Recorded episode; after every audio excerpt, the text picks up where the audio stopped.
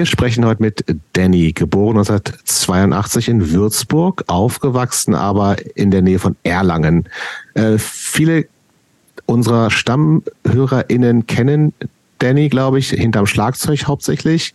Denn äh, spätestens seit Mitte der 90er Jahre hat er bei äh, endlos vielen Bands gespielt. Also eigene Bands, so wie Even Worse, äh, später in Hamburg bei Bad Cross, Teenage Hate, Bad Affair. Aktuell gibt's auch noch kleinere DIY-Hardcore-Bands namens Multiplex und Now. Aber es gibt auch Bands, in die Danny eingestiegen ist, die es vorher schon gab. Nämlich auch schon seit, was haben wir, 2023, seit zwölf Jahren, abs crazy lange eigentlich auch bei Vitamin X, wo er, glaube ich, der einer dritte, vierte, fünfte Schlagzeuger ist, man weiß nicht so genau.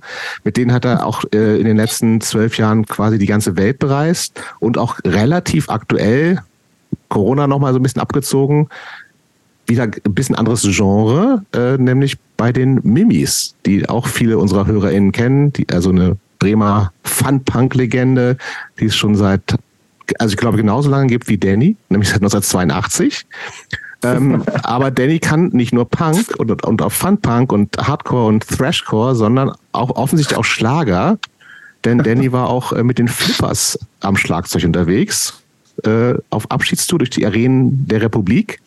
Ähm, Danny hat eine Ausbildung zum Einzelhandelskaufmann, auch wieder musikbezogen beim Musikhaus Thomann. Das kennen, glaube ich, auch alle, die irgendwie irgendwas mit Musik selbst machen zu tun hat, weil man, weil irgendwie alle da bestellen, weil es vielleicht gut, schnell, günstig, I don't know ist.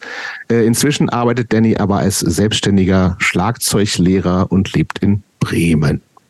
Ja, und warum wir mit Danny sprechen, da gibt es eine ganz klare und einfache Antwort drauf. Ähm, wir haben bisher fast immer so Gästinnen gehabt, die in einem relativ klaren Genre oder einer Kategorie so zuzuordnen sind. Und wir dachten, wir brauchen mal endlich richtigen Crossover. Und ähm, diese Schlager-Punk-Connections hatten, hatten, wir schon, hatten ja. wir schon mal äh, bei Lisa von den Dorks. Aber Straight Edge Hardcore, Fun-Punk und Schlager in einer Person. Das ist schon ein sensationeller Bogen. Und wie das alles unter, Achtung, zwei Drumsticks geht, das wollen wir heute herausfinden. Hallo Danny. Moin, hi. Moin, schön, dass du da bist. Wow. Wirklich sehr schön zusammengefasst. Das, das klang echt gut. Du, du kannst äh, dich jetzt schon mal gedanklich darauf vor, ähm, vorbereiten, dass sehr, sehr viele Fragen zu den Flippers kommen werden. Ah ja. Ja, klar. Das dachte ich schon fast. Natürlich. Ja, das ist natürlich das Spannendste. Ja, der Rest interessiert uns eigentlich gar nicht. Ja, das ist eigentlich. Dann können wir das schneiden wir nachher raus. Ja, ja. Wir Klar. lassen das für den Wohlfühlfaktor noch drin und das wird dann aber alles rausgeschnitten. Eigentlich geht es um die eine Sache, ja. ja. Christopher, du machst die erste Vorfrage. Ja, ähm, Danny, wir haben es gerade schon angesprochen und wir haben auch äh, dargelegt, dass das der große Grund ist, warum du hier überhaupt aufgetaucht bist, nämlich dass mhm. du so in ganz unterschiedlichen äh, Konstellationen aktiv warst, unter anderem auch auf Tour. So und wenn du mit Vitamin X unterwegs bist, jetzt die Frage, was vermisst du, was du bei Nana oder und oder den Flippers auf Tour hattest? Also was ich bei Vitamin X vermisse, was ich da hatte. Ja. Wo du denkst, ähm, wo, die, die Momente, wo du dann ähm, nachts mit Vitamin X in wenn ihr da in dem Nightliner liegst und denkst, denkst, ach ja, bei den Flippers, da gab es nach der Show noch so ja. leckere, was auch immer. Also ich glaube, was ich wirklich vermisse, ist dann einfach nachmittags drei Stunden im Nightliner zu liegen. Mhm wenn man schon den ganzen Tag unterwegs war und dann nochmal was essen und sich dann einfach ablegen, einfach zurückziehen, mal alleine zu sein und nicht halt jetzt noch so durch die komplette Innenstadt ähm, zu rasen, sich alles anzugucken, was geht, nur weil man jetzt da gerade zufällig da ist. Das macht ihr mit Vitamin X eigentlich immer noch?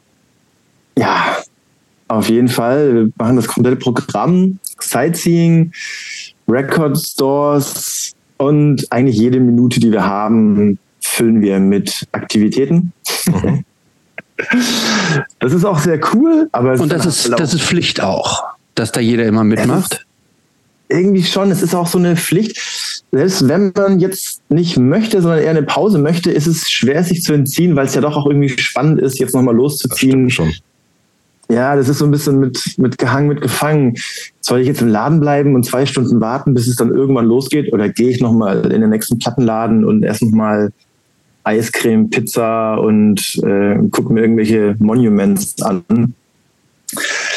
Ja, aber dann ist man natürlich dann auch abends schon echt kaputt und dann geht's halt eigentlich los, ja, mit dem eigentlichen Ding, nämlich sich fünf bis sechs Bands reinziehen und dann selber nachts um eins spielen oder so. Also braucht man schon echt viel Power. Ähm, ja, schwer zu sagen, ist beides geil. Es ist geil, einen vollgestopften Tag zu haben, wo man alles sieht. Und manchmal ist es aber auch einfach geil, sich zurückzuziehen, sich auszuruhen und dann abends einigermaßen fit zu sein für so eine Show. Ja, kann ich gut nachvollziehen. Zweite ja. Vorfrage geht um Geld. Also Geld. Ja, Du bist ja. auch jemand, hast du uns im Vorfeld verraten, der schon mal Schulden hatte. wie, was, wie, wie, hoch waren, das ist nicht so klar, das haben glaube ich nicht alle. Äh, ah, okay. wie, hoch, wie hoch waren deine Schulden, der höchste Schuldenbetrag und wie ist der zustande gekommen, wenn du drüber reden ja. willst? Ja, klar. Also ich habe kein Problem mit das zu sagen. Ich, ich hatte höchst, ich hatte mal 10.000 Euro Schulden. Tatsächlich minus 10.000. So, so richtig minus 10.000 auf dem Konto dann quasi. Du musst aber einen guten ja. Dispo-Rahmen haben, ne? Ja, ich bin mir nicht mehr so sicher, wie das. Ich glaube, letztendlich waren es 10.000 Euro, die, die ich bezahlen musste. Das war der Gesamtbetrag. 10.000 Euro musste ich bezahlen. Und es kam immer so schubweise. Es kam mal 3.000, mal 2.000. Ich glaube, ich war nie minus 10.000 10 im okay. Dispo, sondern genau. Und das war, das war einfach Ärger mit der Polizei, Ärger mit dem Staat, wie es halt so ist, wenn man aus Bayern kommt. Ähm, immer das, wieder äh, gibt's das, äh, das musste selbst mir als abgebrühten Niedersachsen kurz erklären. Wo kommt denn also Geldstrafen für Kiffen oder was? Nein. Mm, ja, das kann nicht da so viel sein. Da das auch, tatsächlich muss man da auch sehr viel Geld bezahlen. Also ich jetzt zum Glück nicht, aber mein kompletter Freundeskreis, oh Gott, noch Tausende von Euro für kleine Mengen Hasch so. Und genau, es war, was soll ich sagen, es klingt, also ich habe einen Zivilbullen mal in ein Schaufenster geworfen, mhm. weil der mich verfolgt hat und ich wusste nicht, dass es ein Polizist ist und wir waren besoffen damals und es war irgendwie das war so eine Straßenschlacht in Nürnberg-Gostenhof. Wie, wie, alt warst du da? Ich weiß auch, oh, da war ich schon, das war kurz vor den Flippers. Also da war ich so, 2008 war das. Also irgendwie Mitte 20 so. Hm. Und dann sind wir da, da ja, ich bin davon gerannt, wurde dann eingeholt und dann packt er mich so, ich drehe mich um, ich frage noch, kennen wir uns? Ich war in dem Moment wirklich komplett perplex. Und im nächsten Moment wollte ich ihn einfach nur so von mir weg haben und werfe ihn einfach so nach links und da war ein Schaufenster und da ist er voll reingeknallt. Und dann, ja, dann hat er mich nicht mehr losgelassen. Und ja, Moment, obwohl der da in dem Schaufenster war, äh, lag, hat er noch die Kraft gehabt, dich festzuhalten? Ja, ja, also ich sage ja, das ist in Bayern. Die sind da sehr, also die meinen es wirklich ernst. Die haben mich nicht mehr losgelassen. Und dann kam Verstärkung und dann bin ich da an dem Abend eingefahren für eine Nacht in der Ausnüchterungszelle. Und dann kamen halt die ganzen Rechnungen, die Schaufensterscheibe, Verdienstausfall von den Polizisten. Die Strafe an sich, die war gar nicht so hoch, aber ja, das waren halt irgendwie, ging bis zu 10.000 Euro auf jeden Fall hoch. Hm. Aber Schaufenster sind wirklich arschteuer, das stimmt. Das ja. Kann ich. Das Schaufenster war 2000 Euro. Ich glaube, der Verdienstausfall für ihn, drei Wochen konnte er nicht arbeiten, waren bei 3000 Euro. Der konnte, Moment, der konnte drei Wochen nicht arbeiten, aber war trotzdem stark genug, dich also nach diesem Fall in die zerbrochene Fensterscheibe immer noch dingfest zu machen? Das ist Bayern, Christopher. Ja, das ist wirklich richtig das krass. Halt, das wird dann natürlich dann so ein bisschen äh, aufgefrischt und und so weiter. Ne? Das sind bayerische Robocops. Das wundert mich gar nicht. Oberkop junger Oberkommissar. Ein, Robo, ein Robocop, meine ich. Ein Robocop. Ja. Ich bin so schnell gerannt. Ich dachte, der erwischt mich. Niemand erwischt mich. Und dann ja, Robocop war, halt. Doch, war doch schneller. Gut. Ja, das war die Geschichte. Okay. Ähm, dann machen wir mal. Finde ich, okay, find ich eigentlich okay, also wie, ähm, wie das so entstanden ist. Ich fände jetzt, ich, ich hätte es jetzt irgendwie noch spannender gefunden, wenn du gesagt hast, ich war, ich war irgendwie, ich war, ich habe das Geld beim Hütchenspielen so vergambelt oder so, aber durch eine Polizeiprügelei kann man so machen, dass man, also da kann man mal Schulden mit aufbauen. Ja, passt jetzt so dann unter Punk. Ja. ja. Ärgerlich. Ärgerlich, aber es hat sich im, Nach im Nachhinein, wie das dann nach weiterging, wie ich dann an die Kohle kam. Und das war auch der Grund, warum ich auch nach Hamburg gekommen bin letztendlich. Und also das war dann ja im Endeffekt auch einfach der Start von wieder was Neuem, sage ich mal. Oder ich habe ziemlich kreativ dann das Geld zusammengekriegt irgendwie. Und okay, ja. dann lass uns da mal einen Cut machen. Da kommen wir dann vielleicht zu, wenn wir um in Richtung, wie kommst du eigentlich von Bayern aus nach Hamburg? Ich mache mir, ich mach, ich mach, ja, aber ich mache mir schon mal, schon mal eine Notiz. Kreative ja. Geldbeschaffung. Fragezeichen. Aber vielleicht auch gute Tipps für. Ja, absolut, absolut. So Deshalb also. mache ich hier auch Fragezeichen. Weil mit einfach mit, nervt, mit, ja, mit drei gesagt. Ausrufezeichen. Ja. Ich glaube, das habe ich auch noch nie so richtig erzählt, wie das passiert ist. Ne? Also Freunde wissen das. Und jetzt soll ich das mal ja, Gut. Okay, was jetzt wollen, wie jetzt die Schulden entstanden sind oder wie die kreative Geldbeschaffung, auf die wir jetzt schon heiß sind? Nein, dass ich da hier so einen Polizisten hier so einen Schaufenster geworfen habe, das klingt ja schon irgendwie ziemlich heftig. Nee, klingt geil, aber auch. Ja. Klingt geil. Sehr gut. Aber das ist ja, das klingt aber auch nicht so, als ob das jetzt so ein Hobby von dir ist, sondern das ist halt so passiert. Nein, aber das man das ist trotzdem eine gute Geschichte, finde ich. Es ist eine gute Geschichte, vor allen Dingen, weil da auch so, weil es da an dieser Geschichte so verschiedene mysteriöse Enden gibt. Ne? Denn wie wir jetzt im Nachhinein herausgefunden haben, war dieser Kopf ja offensichtlich eine totale Kampfmaschine. Trotzdem ist es Danny ja gelungen, ihn offensichtlich diese Kampfmaschine trotzdem mit Kampf, also so mit, mit, so einem, da muss ja gehört ein Kraftaufwand dazu, ja so eine so eine Kampfmaschine rumzureichen, in eine Schaufensterscheibe reinzuwerfen. So, also das das war ja Clash der Titanen offensichtlich. Du sagst es. Ja. Gut. Ja, diese 30, 40 Prozent äh, extra Energie, die man dann hat, die man in diesem Moment. Wenn man besoffen ist, meinst du? Genau, wenn man plötzlich dann wieder auf einen Schlag nüchtern ist. okay. Gut, aber ich, unser Jobs Podcast weiß nicht, wovon ja, du redest. Dann, der trinkt nur Fanta. Das ist okay. Der, unser Podcast heißt ja und dann kam Punk. Äh, wann kam denn Punk in dein Leben? Ja, also ich bin ja total 90er spezialisiert und das kam dann so 95, 96. Ich weiß noch, ich habe die Chaos-Tage im Fernsehen gesehen. Da habe ich aber noch nicht so richtig. Was war, die waren 94, oder? Diese ja, stimmt, also, oder? Nee, diese Glaube krassen ich. waren 95. Ah, okay. Also 95, wo es so richtig gescheppert hat und dieses Video da entstanden ist und alles. Und da habe ich das im Fernsehen gesehen und habe noch nicht so richtig gecheckt, was eigentlich los ist. Ich habe nur diese Randale gesehen und war da irgendwie so 13. Wow. Weiter 13, ne? Wenn du 82 geboren bist, warst du 95, 13. Genau, es war August, September, war ich noch 13, genau. Aber trotzdem, also dann, dann war das so 96, das weiß ich noch, das war irgendwie sechste Klasse Religionsunterricht, Gymnasium, letzte Reihe. Und da hat mir ein Mitschüler, der hatte an dem Tag die Schlachtrufe BRD 2 und 3 auf CD dabei. Und ich habe das Cover nur gesehen und war irgendwie so, wow, was ist das? Das sieht total geil aus. Das habe ich noch nie vorher gesehen. Dann hat er auch einen Discman dabei gehabt. Wir haben kurz reingehört. Ich habe dieses Lied radikal gehört von Dödelhain und da wusste ich, was immer das ist, das, das, da will ich hin. so will ich sein. Übrigens, äh, ich glaube, Dödelhaie haben, wurden noch nicht erwähnt in diesem Podcast.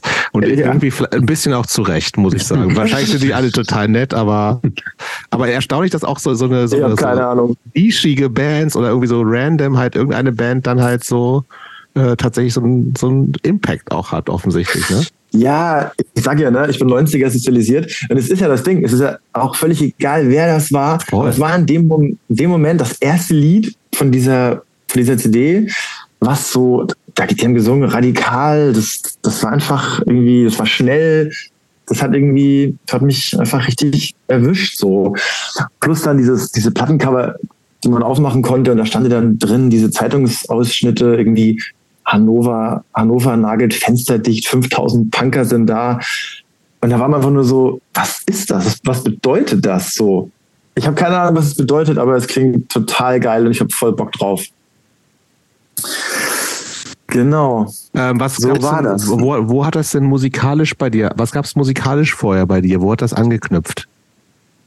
Mmh, boah, da waren wir ja echt 14, 15. Ah, nicht so wirklich, wo man sagt, damit habe ich mich lang aufgehalten. Da gab es dann sowas schon wie Red Hot Chili Peppers oder mhm. auch mein Vater hat viele Metal-Platten gehabt und dann haben wir dann Halloween, Accept, also die deutschen Metal, Scorpions und so. Aber ich würde jetzt nicht sagen, ich hatte eine Metal-Phase oder so, sondern es sind einfach Sachen, die kamen so, sind wieder gegangen. Ja, aber tatsächlich, äh, das findet man relativ schnell raus, irgendwie, wenn man irgendwie nach dir sucht und so. Du kommst aus einem insofern musikalischen Schlagzeughaushalt, äh, dass auch dein Vater Schlagzeuger war und tatsächlich auch erfolgreich, professionell. Also vielleicht erzähl, erzählst du mal kurz sozusagen, was der familiäre Background so ein bisschen ist. Ja, tatsächlich.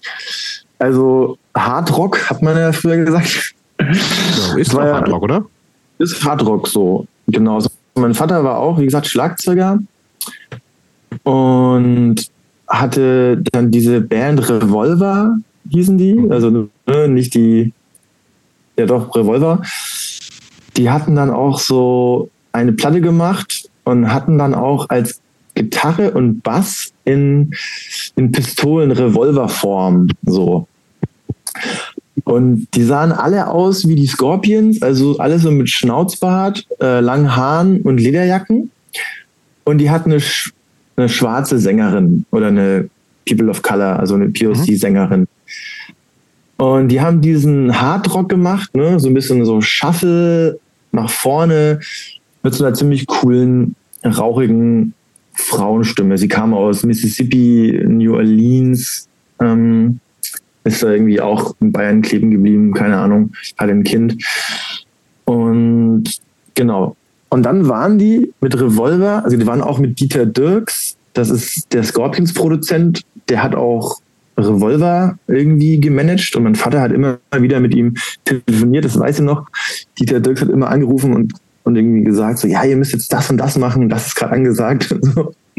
also Musik. Und dann waren die mit Revolver bei irgendeinem Contest für West Germany in Japan. Also wirklich für West Germany und da war auch noch Ossi da und keine Ahnung. Aber, aber ein Musikwettbewerb, so, äh, ein Hardrock-Wettbewerb. Wow. So, wenn das was wahrscheinlich, ja. manchmal stimmt ja äh, Wikipedia auch, dann heißt es, sie spielten 1981, aber es war vor deiner Geburt in, beim World Popular mhm. Song Festival in Tokio. Ah. Äh, tatsächlich. Und äh, danach gab es dieses Album mit dem Scorpions Dude oder Produzenten und tatsächlich dann äh, genau. mit Ozzy Osbourne auf Europatournee.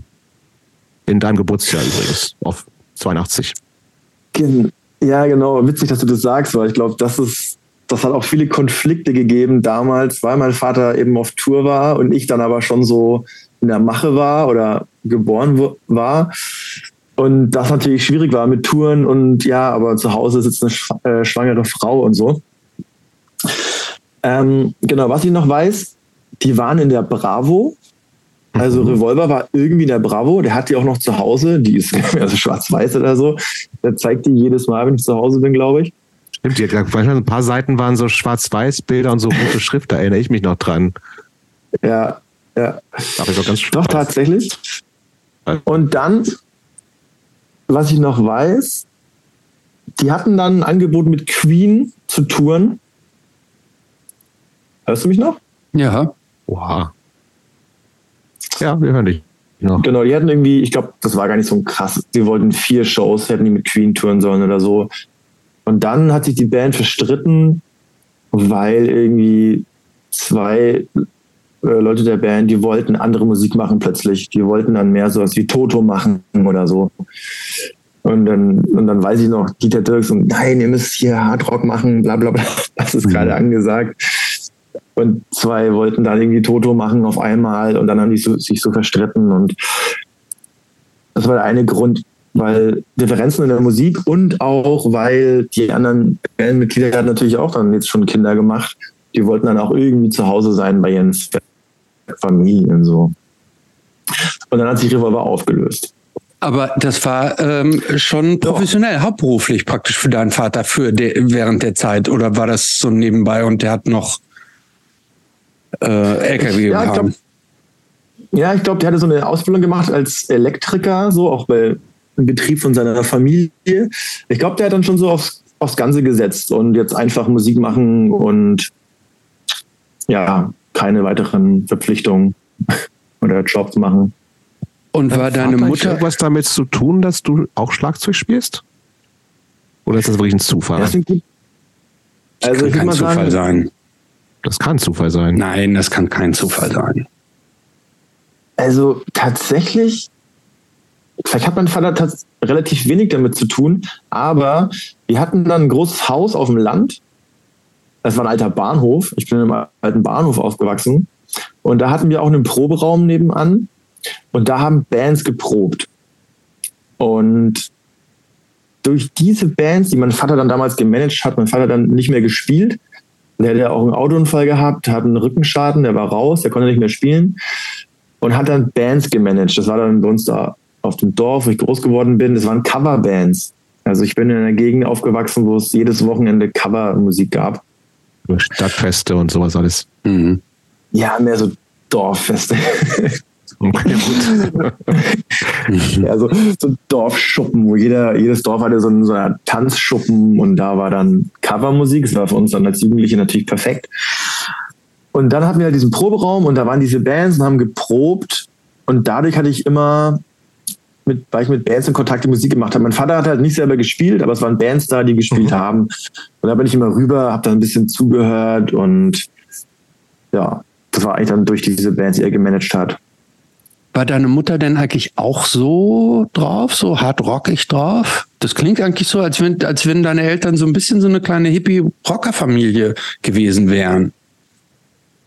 Ja, also meine Mutter war jetzt musikalisch nicht so drauf, aber die war auf ihre Art und Weise schon ziemlich partymäßig unterwegs. Also mh, hm, die hatten mit Musik eigentlich relativ wenig zu tun. Die Bands, die sie gehört hat, waren teilweise echt schlimm auch. Also ein bisschen lustig. Die hat dann sowas wie Heindling gehört und die Prinzen und so. ähm, aber sonst, klar, das war so eine Community, die haben sich alle auf diesen Dörfern irgendwelche alten Häuser geholt, Freund, auch die Freunde von ihnen, und haben dann da günstig gelebt und sich was aufgebaut. Da gab es dann irgendwo das Kunstmarktfest, wo drei Kilometer weiter ein Dorf, wo Freunde sich da so ein altes Schloss gekauft haben. Alles in den 80ern, alles, keine Ahnung, wahrscheinlich geschenkt. Wirklich auf kompletten Dorf. Und da war dann, dann ein paar Kilometer weiter hatten sich Freunde eine Mühle, so eine alte Mühle besorgt und dann waren da immer Feste, wo wir sie uns als Kinder auch mitgeschleift haben. Und da war schon diese Musikkünstler, Hippie-Community am Start. Ja, doch. Hm. Voll. Klingt, voll gut. Klingt nach einer super Kindheit. Eigentlich schon, ja. Irgendwie schon. Irgendwie schon. Also ich hatte. Also ich hatte einen super großen Freundeskreis. Wir hatten alle Kinder, die konnten machen, was wir wollten. Da waren diese, diese Feste, wo wir dann waren und die Eltern haben irgendwie ihr Ding gemacht. Wir Kinder konnten machen, was wir wollten, durften uns frei bewegen, rumrennen. Und das war eigentlich alles cool. Also ich merke das jetzt schon auch in meinem Leben jetzt, dass ich einfach so da wenig Berührungsängste habe und frei bin in meinem Tun und Machen. Aber kann aber auch heißen, es fehlt Struktur so ein bisschen. Ja, genau, solche Geschichten wie so, ne, man durfte machen, es wurde dir halt so verkauft, dass alles super ist, alles ist in Ordnung mhm. und du hast alles, was du brauchst. Also du hast irgendwie auch viel materielle Sachen, habe ich schon, ich bin halt Einzelkind auch, viel materielle Sachen bekommen. Aber dadurch, dass mein Vater auch oft weg war an den Wochenenden und wir immer irgendwo hingepackt worden sind, ähm, und meine Mutter dann leider auch, die leidet auch an einer heftigen Krankheit, die war dann auch oft nicht da, die war oft in Kliniken und so weiter. Und man wusste nie so genau, was eigentlich los ist, mhm. aber du hast halt schon gemerkt, okay, irgendwas ist aber los auf jeden Fall. Mhm. Ja, also eigentlich heile Kindheit, aber irgendwie waren auch doch ein paar Sachen, die, die auch einfach nicht kommuniziert worden sind. Ja, aber das klingt ja eigentlich auch so ein bisschen äh, beängstigend, gerade wenn du sagst, du warst Einzelkind und der Vater ist regelmäßig nicht da und du merkst das dann mit deiner Mutter, die dann ja quasi das einzige Elternteil ist, was eigentlich so griffbar sein sollte. Und wenn du merkst, damit der stimmt irgendwas nicht, hat dich das nicht auch irgendwie dann so besorgt? Ja, du sagst es und genau das ist der Punkt. Das habe ich damals nicht so mitbekommen oder ich habe das ganz gut verdrängt. Aber das ist ein Thema, was mich jetzt die letzten drei Jahre, wo ich seit den letzten drei Jahren ist, heftig am Aufarbeiten bin. Mhm. Also mhm. ich mache, ich habe jetzt wirklich seit drei Jahren mache ich eine Therapie so. Und es waren drei sehr anstrengende Jahre. Und es hat was damit zu tun mit diesem alleingelassen sein, beängstigenden Gefühl, wie du gerade schon gesagt hast, ja. Mhm. Äh, um der Sache kurz vorzugreifen, lebt deine Mutter noch oder ist die schon verstorben inzwischen? Die lebt noch. Mhm. Die ist das ist irgendwie schwierig. Die, ist, die hatte jetzt tatsächlich auch einen Schlaganfall und sie sagt immer, ihr geht's gut, ist alles wunderbar, aber es ist halt glasklar, dass nicht alles wunderbar ist. So, mhm. ähm, ja, die ist halt halt so manisch-depressiv ne, und seit über 20 Jahren eigentlich nur noch in der Depression. Also die ist eigentlich kaum noch anwesend ähm, oder ansprechbar oder man kann sich mit ihr gar nicht über normale Dinge unterhalten. Die hat gar nicht die Ausdauer dazu und nimmt halt äh, schwerste Medikamente auch einfach. Also schon,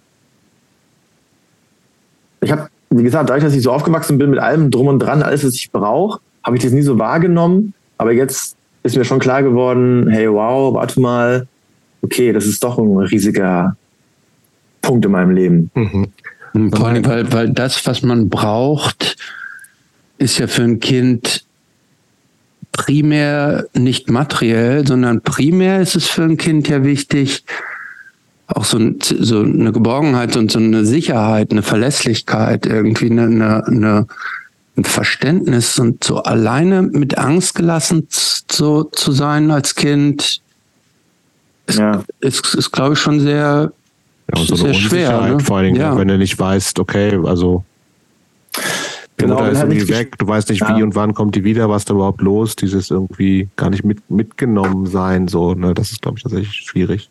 Mhm. Genau, und das, genau, das war, glaube ich, auch wirklich das Problem, dass sie halt da war. Ne? Sie hat mir schon viel Liebe mhm. gegeben, sie war da, aber dann war sie halt plötzlich weg, weil mhm. sie dann sechs Wochen in der Klinik war, weil sie irgendwas. Und du wusstest gar nicht so richtig, wieso. Genau. Und ich musste mit meinem Vater dann alleine sein. Mit dem hatte ich jetzt auch nicht so die beste Connection, sag ich mal, mhm. irgendwie. Und dann war es einfach wie, die Mutter ist weg, die mir die Liebe gibt, den Halt. Und ich muss jetzt hier mit meinem Vater sein, mit dem ich eigentlich eine komische Beziehung habe.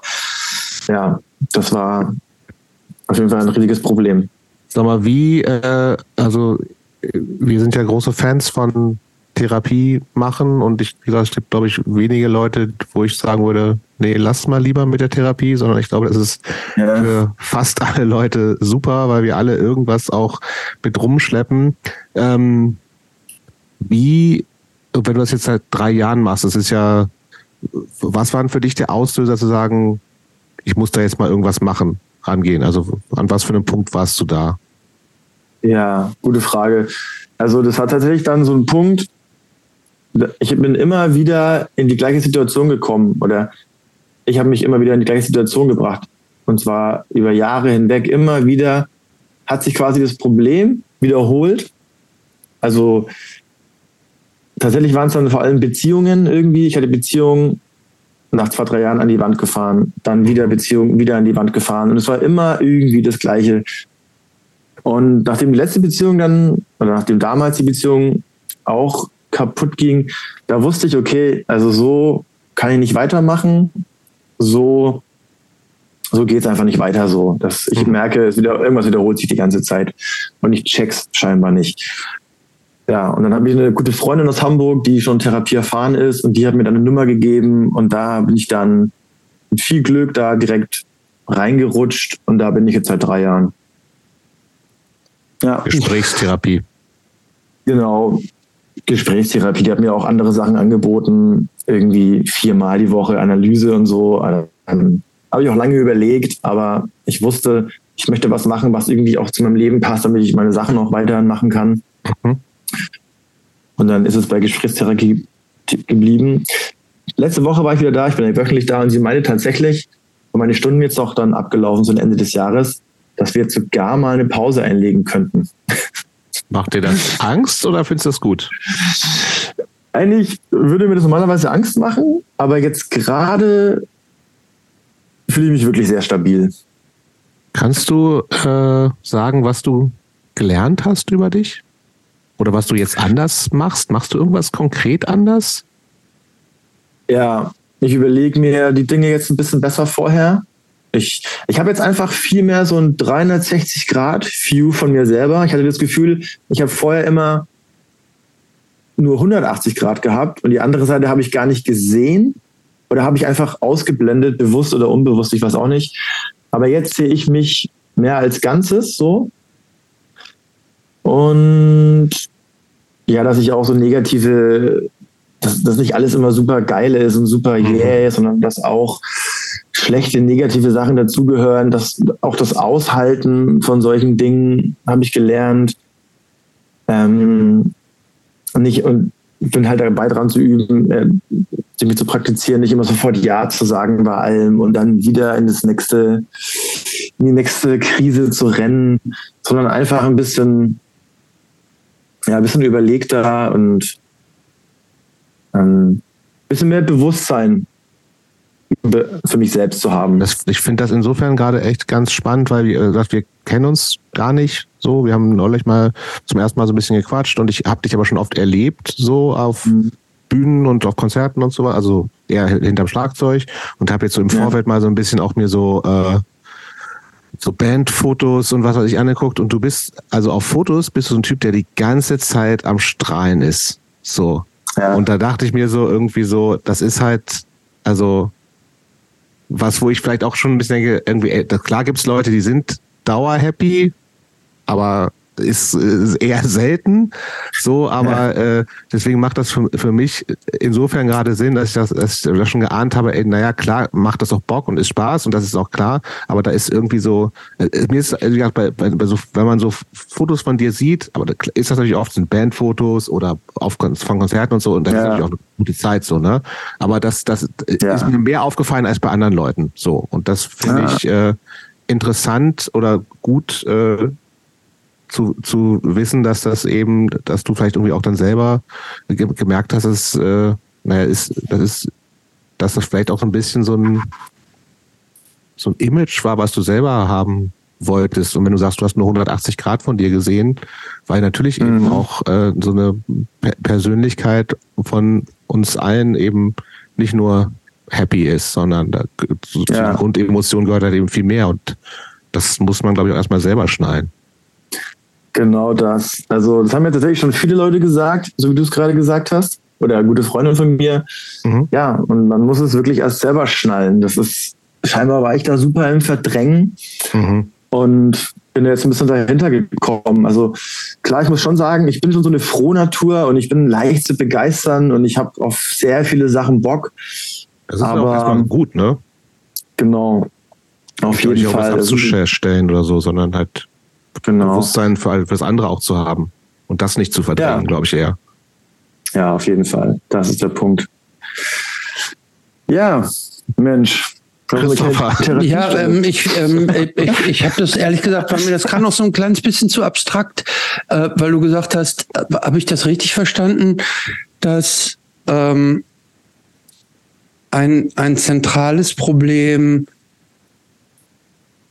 war bzw. ist, ähm, dass du zu stark deine eigenen Bedürfnisse und Wünsche so zurückgestellt hast, weil du zu häufig zu dem, was andere vorgegeben haben, Ja gesagt hast, obwohl du eigentlich innerlich gar nicht Ja sagen wolltest? Nee, das nicht. Das ist jetzt einfach so Jahre später dieses, ich habe irgendwie auf alles Bock und deswegen sage ich ständig Ja zu irgendwas. Das so. ist nicht, weil, ja, das ist einfach, ich, die Auswahl ist zu groß, ich habe auf alles Bock, deswegen mache ich zu viel. Bin dann natürlich total überfordert von dem zu viel machen. Mhm. Ähm, das ist schwierig. Einerseits, ich habe auch viele Freunde, denen es genauso geht. Es ist einerseits dieses Excite, Excited sein, was ja auch viel in der Hardcore-Szene vorkommt. Dieses, man will ständig irgendwas Neues machen, ständig eine neue Band mit neuen Leuten, irgendwas. Und gleichzeitig habe ich aber auch gemerkt, dass das Teil des Problems ist, dieses, wenn du nie ausruhst und immer nur auf Achse bist, dann, dann irgendwas geht da, da verloren. Also irgendein wichtiger Teil, den, den ich auch brauche zum Leben, nämlich Ruhe und vielleicht auch einfach mal nichts machen und äh, zu mir zu kommen, dass das auch mal okay ist, dass man halt also ich habe irgendwie das Gefühl, man, man, man rennt, man sucht irgendwas und rennt ständig in neue Sachen rein. Und die erfüllen dann dann immer nur kurze Zeit und dann braucht man wieder was und wieder was. Und vielleicht brauche ich eigentlich was ganz anderes. Vielleicht brauche ich einfach Ruhe, Zuneigung, ähm, solche Sachen. Mhm. Also, ja. Diese, ja. Dieses immer nach vorne preschen, ne? immer, immer eine Befriedigung suchen. Irgendwas suchen, irgendwas finden. Was wahrscheinlich damit zu tun hat, was man von früher, man sucht eigentlich nur so eine, eine Familie, so, eine, so einen Vater, der sagt, hey, ich bin stolz auf dich oder du bist gut, kann, so wie ja, du kann bist. gut sein, das stimmt. Ne? Oder so eine, so eine Mutter, so eine Familie, wo du halt einfach, dass alle da sind und, und dann rennst, rennst du los und suchst halt einfach das jahrelang. Mhm. Weil habe ich genau das Ding immer, ich war dann auch viel unterwegs mit meinen Bands, habe ich meinem Vater so erzählt und er hat mir immer wieder, hat immer wieder die alte Bravo rausgeholt, ne? Und immer wieder dann so wettbewerbsmäßig, guck mal, wo ich oh. schon überall war. Und, und ich dachte so, ja, das weiß ich doch schon alles.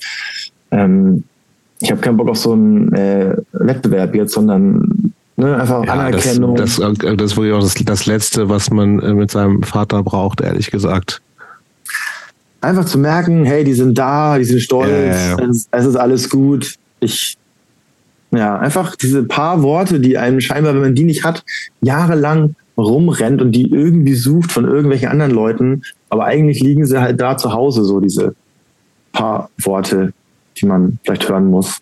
Mhm. Mhm. Ja, ist krass. Ja, vor allem kann man die ja auch nicht erzwingen, ne? Also, das ist ja auch so, das gibt ja, also das ist ja das, wenn die Leute, von denen es eigentlich kommen sollte, da einfach dich auch nicht für da sind oder keinen Bock drauf haben oder es selber nicht können, aus was für Gründen auch immer. Ne?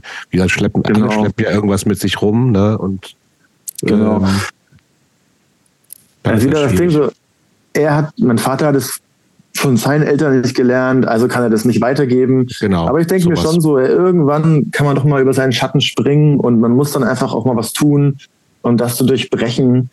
Und weil ich meine, im Endeffekt hat er ja ultra viel Macht, ne? So, ein, so eine Vater-Mutter-Rolle.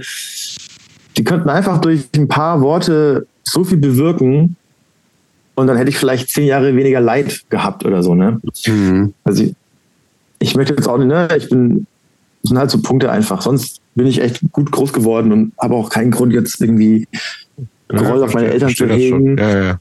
Das Aber das sind schon diese Sachen, ja, das sind diese Sachen, wo wir denken, boah, da hätte man schon mal, ja, gut, die nächste Generation, wir würden es vielleicht anders machen, die nach uns würden es dann vielleicht nochmal anders machen. Das sind also Sachen, ja, meine Eltern haben halt auch, bräuchten dann auch eine Therapie, ne? Alle. Alle. Alle. Ja, da bin ich jetzt auch, ich denke mir auch so, Leute, Machtherapie ist das Geilste, was euch passieren kann. So, du kannst drei Stunden lang nur von dir selbst reden und bist gut aufgehoben bei einer professionellen Person und du kannst einfach nur ja. abladen. Das ist einfach ein Traum. Ich finde ich, ähm, ich find das. Ich habe es auch mal eine Zeit lang gemacht. Ich habe das so als relativ unbefriedigend häufig empfunden, weil ähm, da, wo ich das gemacht habe, der Typ hat so gut wie gar nichts gesagt, außer guten Tag. Mhm. Äh, das heißt, da war wahnsinnig wenig so Gesprächsführung. Mhm. Ich, also ich musste mir schon immer, wenn ich hinfinde, ich denke, boah, was erzähle ich dem heute? So, und mhm. dann das erzählt und dachte ich, hm, und wie finden das so? so ja, hat sich nur so Notizen gemacht und hat mich einfach nur so reden lassen. Ja. Fand ja, ich so ein bisschen, mir, mir war das zu, zu wenig Führung. Ach, ja. Solche und solche natürlich auch, ne? Ja, ja, klar. Ja, kann, ich, kann ich verstehen, das ist witzig. Ich glaube, bei manchen funktioniert es auch, bei manchen nicht oder so. Und es gibt genau. auch so, es gibt ja auch unterschiedliche Therapieformen und alles. Ja. So, also insofern ähm, genau. jeder so, wie er sich äh, wohlfühlt. Ich habe hier bei so einer Late-Night-Comedy-Show, da hat eine, so eine äh, da hat da bin ich drauf gekommen, weil sie hat das so geil gesagt. Und zwar, sie ist halt auch bei der Therapie und ihre Therapeutin sagt halt auch nichts. Und es ist nämlich der Punkt von dieser Therapie, sie darf es nicht sagen. Sie weiß es vielleicht schon längst, aber sie darf es nicht sagen, weil du sollst selber drauf kommen. Natürlich, ja, ja, klar, das ist das Prinzip, ja klar. Ja. Ja, und dann ist es, und das habe ich mir halt auch, ich, ich habe auch mir gedacht, warum sagt die nichts? Warum? Weil ich habe immer Sachen gesagt, die sie mir dann wiederum als Frage gestellt hat. Ne? Mhm. Ne? Wo ich mir denke, hä, das habe ich doch gerade gesagt. Und, und dann habe ich mir die Frage halt selber beantwortet. Ne? Mhm. Das ist, das ist so die, ja. Scheinbar. Ja, da gibt es ja wirklich so. ganz, ganz unterschiedliche Formen ja auch und so, ne? Und das ist ja auch das, ja, das äh, wenn man sagt irgendwie so, und äh, ich meine, wenn, wenn man mit sich halbwegs im Reinen ist, dann ist auch natürlich der äh, Druck nicht so groß, äh, aber wenn man sagt, eigentlich müsste ich ja mal ran und dann ist es Gesprächstherapie halt nicht, dann gibt es halt noch andere Sachen, ne? Genau, vielleicht war es also, bei Christopher ja dann so, ne? Dass er einfach, vielleicht gibt es da einfach nicht so viel zu holen, kann ja auch sein, ne? Kann auch sein. Nee, bei mir gibt es nicht viel zu holen. Das, das wage ich jetzt zu bezweifeln, aber. Bei mir gibt es nichts zu holen. Nein.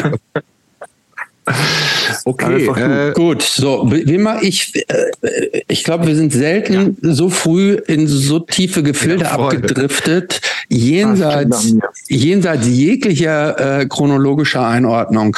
Ich ja, würde deshalb jetzt gerne, also wir können da gerne auf das Thema später nochmal zurückkommen, aber dann bitte erst nach dem Stichwort kreative Geldbeschaffung. Ähm, Frage jetzt ah, ja. Frage jetzt vorab. Vorher. Und wenn ja, ja, nee, nee, jetzt lass mich, so, ne? ja, ja, ja, jetzt, warte, jetzt lass mich mal ganz kurz. Ja, ja, ja. So, und zwar, ich will jetzt nochmal zurück zu den Dödelhaien und wie es von da weiterging. und zwar will ich jetzt als allererstes mal wissen, was du, du hast ja gerade, ähm, gerade vor den anderthalb Stunden, als wir das letzte Mal von den Dödelhaien gesprochen haben. Ähm, Die gibt's immer noch, ne? Ja, ähm, da hast ja, du gesagt, wirklich das wäre für dich am Anfang so total exciting gewesen und du hättest gar nicht so richtig verstanden, was das überhaupt war und was das ist und so. Und ähm, du wusstest nur, bei dem Verein willst du irgendwie mitmachen. Mhm. Kannst du noch, ich unterstelle jetzt mal, dass sich dann im weiteren Verlauf sich das Verständnis damals so ein bisschen verdichtet hat. Frage daher, weißt du noch, was Punk für dich damals war? Und ich meine nicht jetzt, sondern mhm. was das damals für dich war und was ja. das für dich ausgemacht hat und was so, was so, ja, was so prägend war für das, was Punk ist damals. Ja, Genau, also das kann man jetzt gar nicht an den Dödelhaien festmachen. Ne? Das, könnte, das könnte jetzt auch Zusammenrottung sein oder wie diese ganzen Bands hießen, die auf diesen Samplern drauf waren. Die haben einfach so ein Gefühl vermittelt, diese ganzen 16 Bands. Manche waren besser, manche waren schlechter.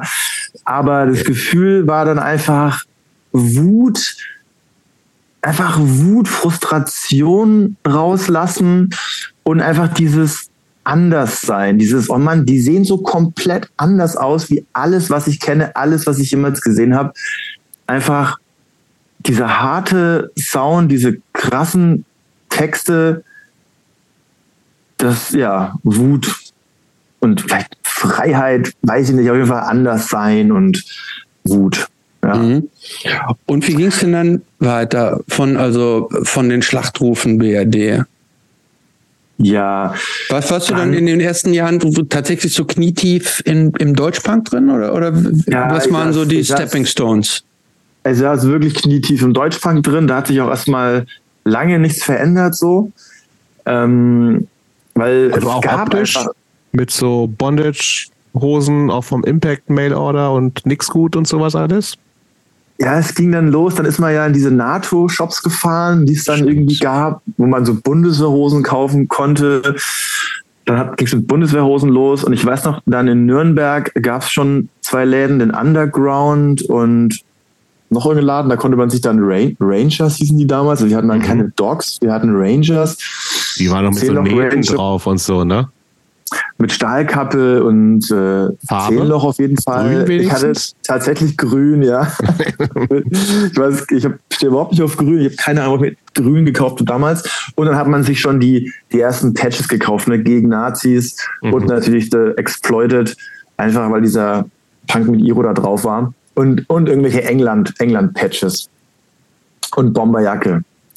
Haare hatte man noch nicht groß verändert. Das war noch eher der, der jugendliche Popperschnitt. Haare waren eher noch ziemlich langweilig und dann, genau. Und dann war man einfach auf alles scharf, was irgendwie nach Punk aussah. Und das gab es halt einfach bei uns gar nicht auf dem Dorf. Ähm, da, ich weiß gar nicht, da ist dann zwei, drei Jahre, da ist dann wenig passiert, glaube ich. Mein erstes Deutsch, ich habe dann, dann sind so ein paar Leute zu uns aufs Dorf gezogen. Einer war aus dem Osten, der war Punk, der hat dann Musik mitgebracht. Da hat man dann zum ersten Mal so was wie Schleimkeim gehört und Tonnensturz und irgendwie so bisschen kratzigere, krachigere Musik. Aber was dann bei mir auf jeden Fall richtig eingeschlagen hat, das war dann die Band Rawside aus mhm. Coburg. Mhm. Weil, ich weiß nicht, die waren vom Sound, dieser hohe Snare-Sound, diese Gitarren und dieser Gesang auch, ich weiß auch nicht, ähm, das war einfach, das war so radikal, das habe ich einfach dann total gefühlt. Und das wie, war wie bist, du denn da überhaupt, wie bist ja. du da überhaupt rangekommen an Rawside? Also wie, wie, woher kam denn überhaupt der Nachschub? Du hast vorhin schon erzählt, der, die, also diese beiden Schlachtrufe BRD-CDs, die hat ja irgendein Kumpel aus der Schule mitgebracht. Genau. Woher kam denn der äh, weitere Nachschub? Die Schlachtrufe BRD 4. Natürlich. Natürlich. Natürlich, okay, Natürlich. aber wo kam das her, der, der, der ja, genau. Stoff? Das war die CD, die ich mir dann auf jeden Fall bewusst für mich selber, das war glaube ich dann wahrscheinlich wirklich so ein AM Music äh, Mail oder Scheiß, ähm, die man dann halt auch irgendwie bekommen hat. Ich weiß nicht gar nicht mehr woher und dann hat man sich da ein paar T-Shirts bestellt und ein paar CDs und da war die Schlachtrufe BRD 4 und da war dann Rawside Schlag zurück und Zusammenhalt drauf. Und gerade bei Zusammenhalt, da hat es dann mal mir total Klick gemacht, auf jeden Fall. Es ist nach wie vor, egal wer die Band mag oder nicht, dieses Lied ist nach wie vor geil, finde ich. Zusammenhalt von Rawside. Und dann war auch mein Da war Chaos Z drauf, die Ärzte waren drauf, Terrorgruppe. Dritte genau, Wahl. Von Terrorgruppe, dieses der das Coverlied von äh, The Buttocks, glaube ich, ne? Dieses, äh, also die Ärzte haben da einen gecovert mhm. von Klassiker und ja, Stimmt, BGS haben die Ärzte gecovert. Ich gucke auch gerade kurz nach. Mhm. Es war aber auch, es war harter Stoff auch drauf. Härter bis wolkig waren drauf. Bums genau. waren drauf. Kapitulation Bums. B O Bums war immer dabei. aber genau. auch gute Sachen, ne? Also Chaos Z waren drauf ja, es ist immer so eine, das ist Samplern halt, irgendwie so voll viel Schrott und dann aber hängt man sich an zwei, drei Liedern einfach irgendwie ja. total geil. Ja. Und irgendwie fand ich Sampler da irgendwie schon immer ganz geil einfach. Und ich glaube, ich hatte dann so den abschließenden Brieftauben mal eine einzelne CD oder so und äh, ja, wie gesagt, es war gar nicht so viel, was ich gehört habe. Ich habe da echt auch oft das Gleiche gehört, muss ich sagen. Und wie ging das denn dann mit, äh, irgendwann muss ja auch, fängt ja Live-Musik auch an. Also Nürnberg war ja zumindest offensichtlich erreichbar, da gab es schon einiges. Was war denn so das erste Konzert, was du dann in dem der Zeit gesehen genau. hast? Also das war in Schweinfurt im Stadtbahnhof ja. Ah, ja. und das war Rawside. Ah ja. Und da bin ich hingefahren mit 15 oder war ich da vielleicht schon Anfang 16. Auf jeden Fall, da muss man wirklich vom Dorf mit dem Bus eine Dreiviertelstunde zum Bahnhof und dann von dort nach Schweinfurt und dann nochmal umsteigen. Und dann war man beim legendären Stadtbahnhof. Und da war dann halt ein riesiger Laden, 500, 600 Leute. Man war eigentlich völlig verloren. Aber hat sich dann halt Ross halt reingezogen. Ich glaube, ich war auch mega besoffen. Ich weiß gar nicht, was ich davon noch mitbekommen habe. Und du warst Aber tatsächlich war halt alleine da und nicht ohne, ohne einen Kumpel ganz alleine. Wir, sind, mit, wir sind zu, zu dritt sind wir hingefahren. Mhm. Eben mit diesen zwei anderen Punks, die eine aus dem Osten da kam. Und da sind wir zu dritt hingefahren und haben dann Rawside. Witzigerweise habe ich dann Jahre später erfahren, dass Elition da als Vorband gespielt haben. Und mit Elition hatte ich dann auch ein bisschen zu tun, als ich in Würzburg gewohnt habe. Zum Beispiel war der Drummer von Elition kurz Abteilungsleiter beim Musikhaus Thomann. Aber das ist eine andere Geschichte. ähm, genau, Rawside angeguckt, dann da am Bahnhof gepennt und dann am nächsten Tag Zug, Zug nach Hause so. Das war so das erste richtige Deutschpunk-Konzert. Ich habe dann die Schule gewechselt. Ich bin dann vom Gymnasium auf die Realschule, war dann plötzlich in Neustadt, Aisch hieß das. Und da habe ich dann auch die ersten Punks kennengelernt, unter anderem Leute von Kalte Krieger. Ich weiß nicht, ob die Bands Kalte Krieger und Atemnot noch kennt. Mm -mm, sagt mir beides nichts, ne. Nee. Okay, guck mal nach Atemnot und nach Einhorn. Das ist mittlerweile auch so eine lustige Legende geworden, dieser Typ. Ähm, auf jeden Fall, da gab es so ein paar Punks in der neuen Schule.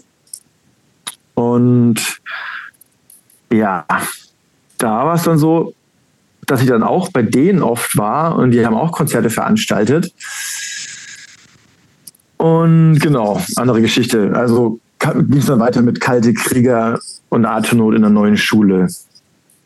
Okay, aber du hattest ja schon gesagt, du hattest zumindest, als dir dann noch auf diesem, du hast ja immer noch auf diesem, in diesem alten Bahnhof gewohnt, ne? Genau. Mit Proberaumanschluss. Wann fing das dann ja. mit dir mit Musik machen denn überhaupt an? Genau. Also ich verstehe es, es hat sich auch ein bisschen so lächerlich angefühlt, so, so zu rebellieren, weil meine Eltern, die haben mir irgendwie alles gegeben, was ich haben wollte. Die haben mir dann sogar noch einen Schlafsack gekauft irgendwie. Und dann bin ich damit nach Nürnberg und war dann da ein Wochenende bei irgendwelchen Nürnberg-Punks, die ich gar nicht kannte, sondern ich bin da einfach in Nürnberg gefahren, habe mich an die Lorenzkirche gesetzt, da hat man früher abgehangen als Punk und habe dann mit den Nürnberger Punks irgendwelche Scheiße gebaut, so, ne? Wie alt warst du da? Da war ich auch so 15, 16. 16? Mhm. Dann ist man oft nach Nürnberg gefahren, da war dann die APPD in Nürnberg, hat da irgendwie so eine Kundgebung gehalten. Oder dann ist das Com, dieser das ehemalige Com in Nürnberg, der ein großer Punkerladen, der wurde ja dann dicht gemacht. Da war dann auch so ein Konzert, auch so ein Punk-Invasion-Konzert mit vier Deutsch-Punk-Bands, was ja früher oft der Fall war. Das sind wir dann auch hingefahren, konnten natürlich nur bis zwölf bleiben, weil wir den Zug zurücknehmen mussten. Und dann hat es dann nachts um Dreier geknallt und danach war das Kommen ja dann dicht. Das war so die letzte Veranstaltung von dem Laden. Also immer Deutschbank hier, Deutschbank da. Und dann, ich weiß, du wolltest gerade wissen, wann ich Musik angemacht habe. Eine Sache wollte ich ja. noch sagen. Dann ja, sind wir da auch von, Nürn von Nürnberg, ähm, wollten wir zum Konzert fahren mit 30 Punks mit dem Zug. Ähm, das war richtig geil, weil ich war halt komplett jung und da waren irgendwelche radikalen Nürnberger Punks dabei, die die man nicht kannte, aber wusste, das wird bestimmt lustig. Und dann sind wir da hingefahren mit dem Zug mit 30 Leuten und auf der Zugfahrt haben ein paar Leute diesen, das komplette Zugabteil verwüstet. Und als wir dann angekommen sind an dem Bahnhof, das ist auch so ein kleines Dorf, Wilhelmsdorf, hat dann schon eine Hundertschaft gewartet. Korrekt. Und die haben uns dann komplett ein, einkassiert. Die meinten auch, sie fahren uns jetzt zum Konzert. Aber natürlich sind wir direkt in den Bau gefahren und da war ich dann mit 15 genau mit 13 anderen Minderjährigen zum ersten Mal im Knast. Und mein Vater musste mich abholen und ich war der, ich war der Erste, der abgeholt wurde. War der sauer, dein Vater? Ja, gute Frage. auch ganz cool. Mein Vater hat irgendwie gar nichts gesagt. habe ich einfach nach Hause gebracht und meine Mutter war am nächsten Tag total sauer. Aber ist jetzt auch nichts groß passiert oder so. Also die haben den, den Schlafsack nicht wieder einkassiert. Wen? Den Schlafsack also, haben sie nicht wieder einkassiert. Nee, nee, den nicht. Den durfte ich weiter behalten. Den habe ich jetzt sogar immer noch, witzigerweise. Okay, aber wann ging es denn los mit der eigenen Musik? Weil man ist ja schon in so einem Umfeld, wo einfach viele Leute, man kennt die Musik machen, es bietet, also, oder hast du das, nee, vielleicht eher als Frage. Hast du das Gefühl gehabt, dass das so, eine, so eine, ein Umfeld ist, wo man eher auch ermutigt wird, selber aktiv zu werden? Oder war das vielleicht gar nicht so, weil das, weil es vielleicht in diesem Deutschpunk auch eher vielleicht im Vergleich zum Hardcore Frage äh, so, ein, so ein klassisches, das sind Leute, die aktiver sind und wir konsumieren halt nur, sind zwar die gleiche Szene, aber wie hast du das da empfunden ja. in der Zeit? Irgendwie schon, tatsächlich. Man war wirklich mehr so Konsument, da ging es ums Saufen, man hat Mucke aus dem Kasi gehört. Mhm. Da ging es gar nicht wirklich um selber Musik machen, das stimmt.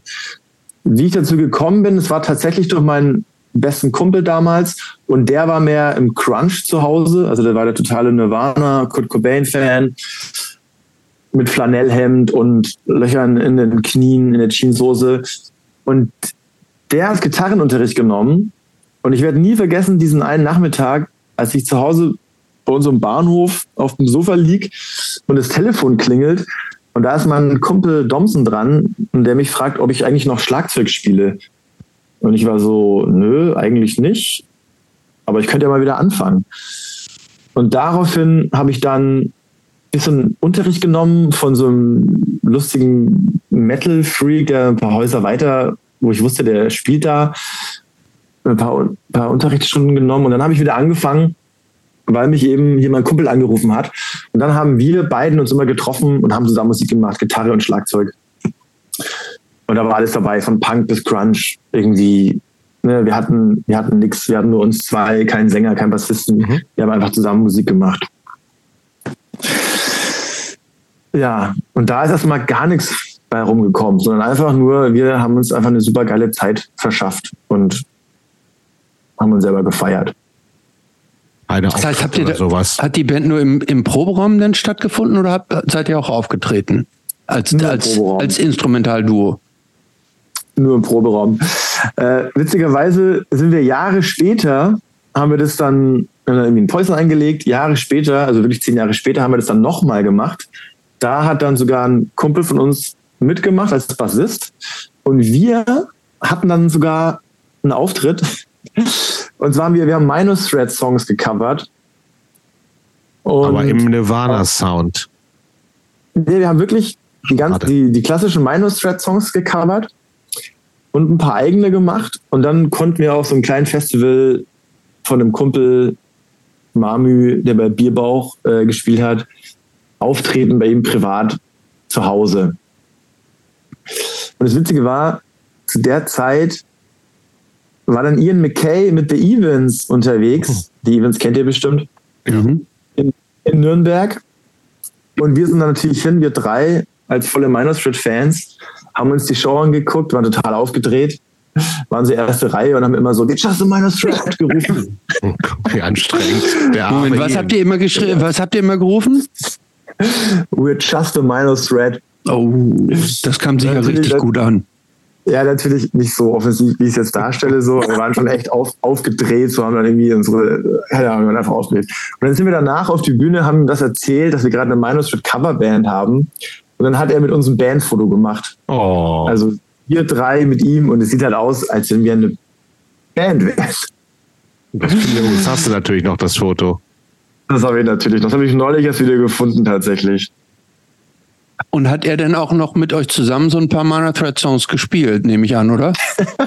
Dass er gesagt hat, kommt Leute, legt doch mal los, ich singe mit euch ein paar Stücke.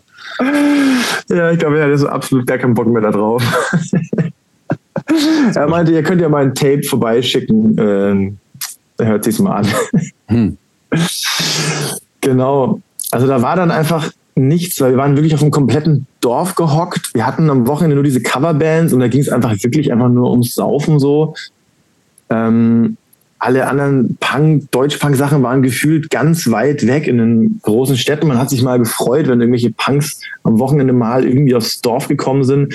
Da war man aber mehr auch von der Mode und so angetan und von diesem, keine Ahnung, wir hatten ja auch viel Skins und so Nazis bei uns, mit denen, wir, mit denen es auch immer wieder Stress gab. Und dann haben wir uns einfach immer gefreut, wenn Punks gekommen sind, mit denen wir uns dann zusammengetan haben und irgendwie unsere örtlichen Nazis verprügeln konnten. So.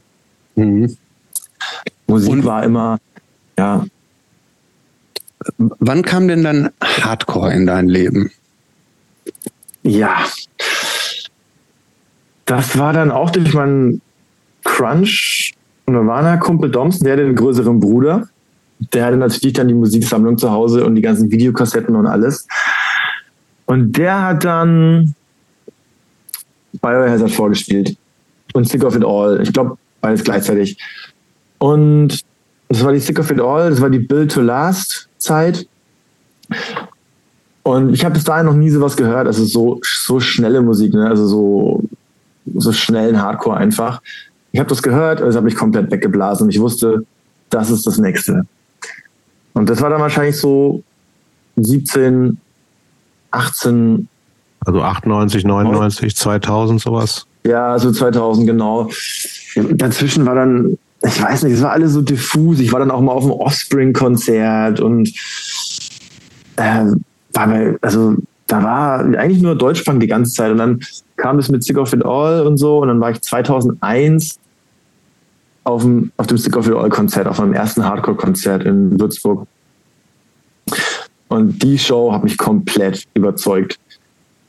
Und das weiß ich noch, da ist man reingegangen und da stand am Eingang stand ein riesiges Schild, so selber gemalt, no oder keine Haftung für Stage Diving. Mhm. Und ich war so, hä, was, was bedeutet das? Ich habe keine Ahnung, was das bedeutet irgendwie, ne? Und dann bin ich da rein und habe mir die Show gegeben und dann war klar, okay, das ist es jetzt. Weil da wurde echt richtig viel Stage gedived und ja, die Show war einfach der Wahnsinn so. Ja, 2001 kam dann Hardcore dazu. Was hat denn da noch gespielt, weißt du das? Nee, ich weiß es auch nicht mehr, aber das war so eine, das war diese Zeit, da war so Death by Stereo, weil die waren auch eigentlich schon später, ne? Ich weiß gar nicht mehr. Es war damals alles so eine riesige, riesige Welt. Man wusste noch nichts. Du gehst einfach nur hin, du liest dieses Schild, denkst dir, was, was ist das? Ich weiß noch, dass kurz vor Penny, äh, kurz vor Sick of It All, da hat der ganze Saal plötzlich angefangen, die Bro-Hymn von Pennywise zu singen. Einfach so. Na, natürlich. Ja, einfach so von einem Sick of It All Konzert singen die die Bro-Hymn so. Und da wusste man, ich wusste, was ist denn jetzt los? Ich kann doch nicht mal die Bro-Hymn damals. Und dann war so, okay, das Licht geht jetzt hier aus, die singen alle. Und dann fängt of It All an und ich weiß noch, wie ich, der, der spielt das Floor Tom. Ich dachte mir, es klingt ja so tief in der Bassdrum, wow. Und dann fangen die Leute da an Stage Dive zu machen und ich war so, was passiert hier gerade? Das ist ja Wahnsinn. Vorwärts weiß ich nicht mehr. Ich recherchiere gerade mal so ein bisschen. 2001. Es könnte, es könnte so eine De Deconstruction Tour gewesen sein. Kann das sein?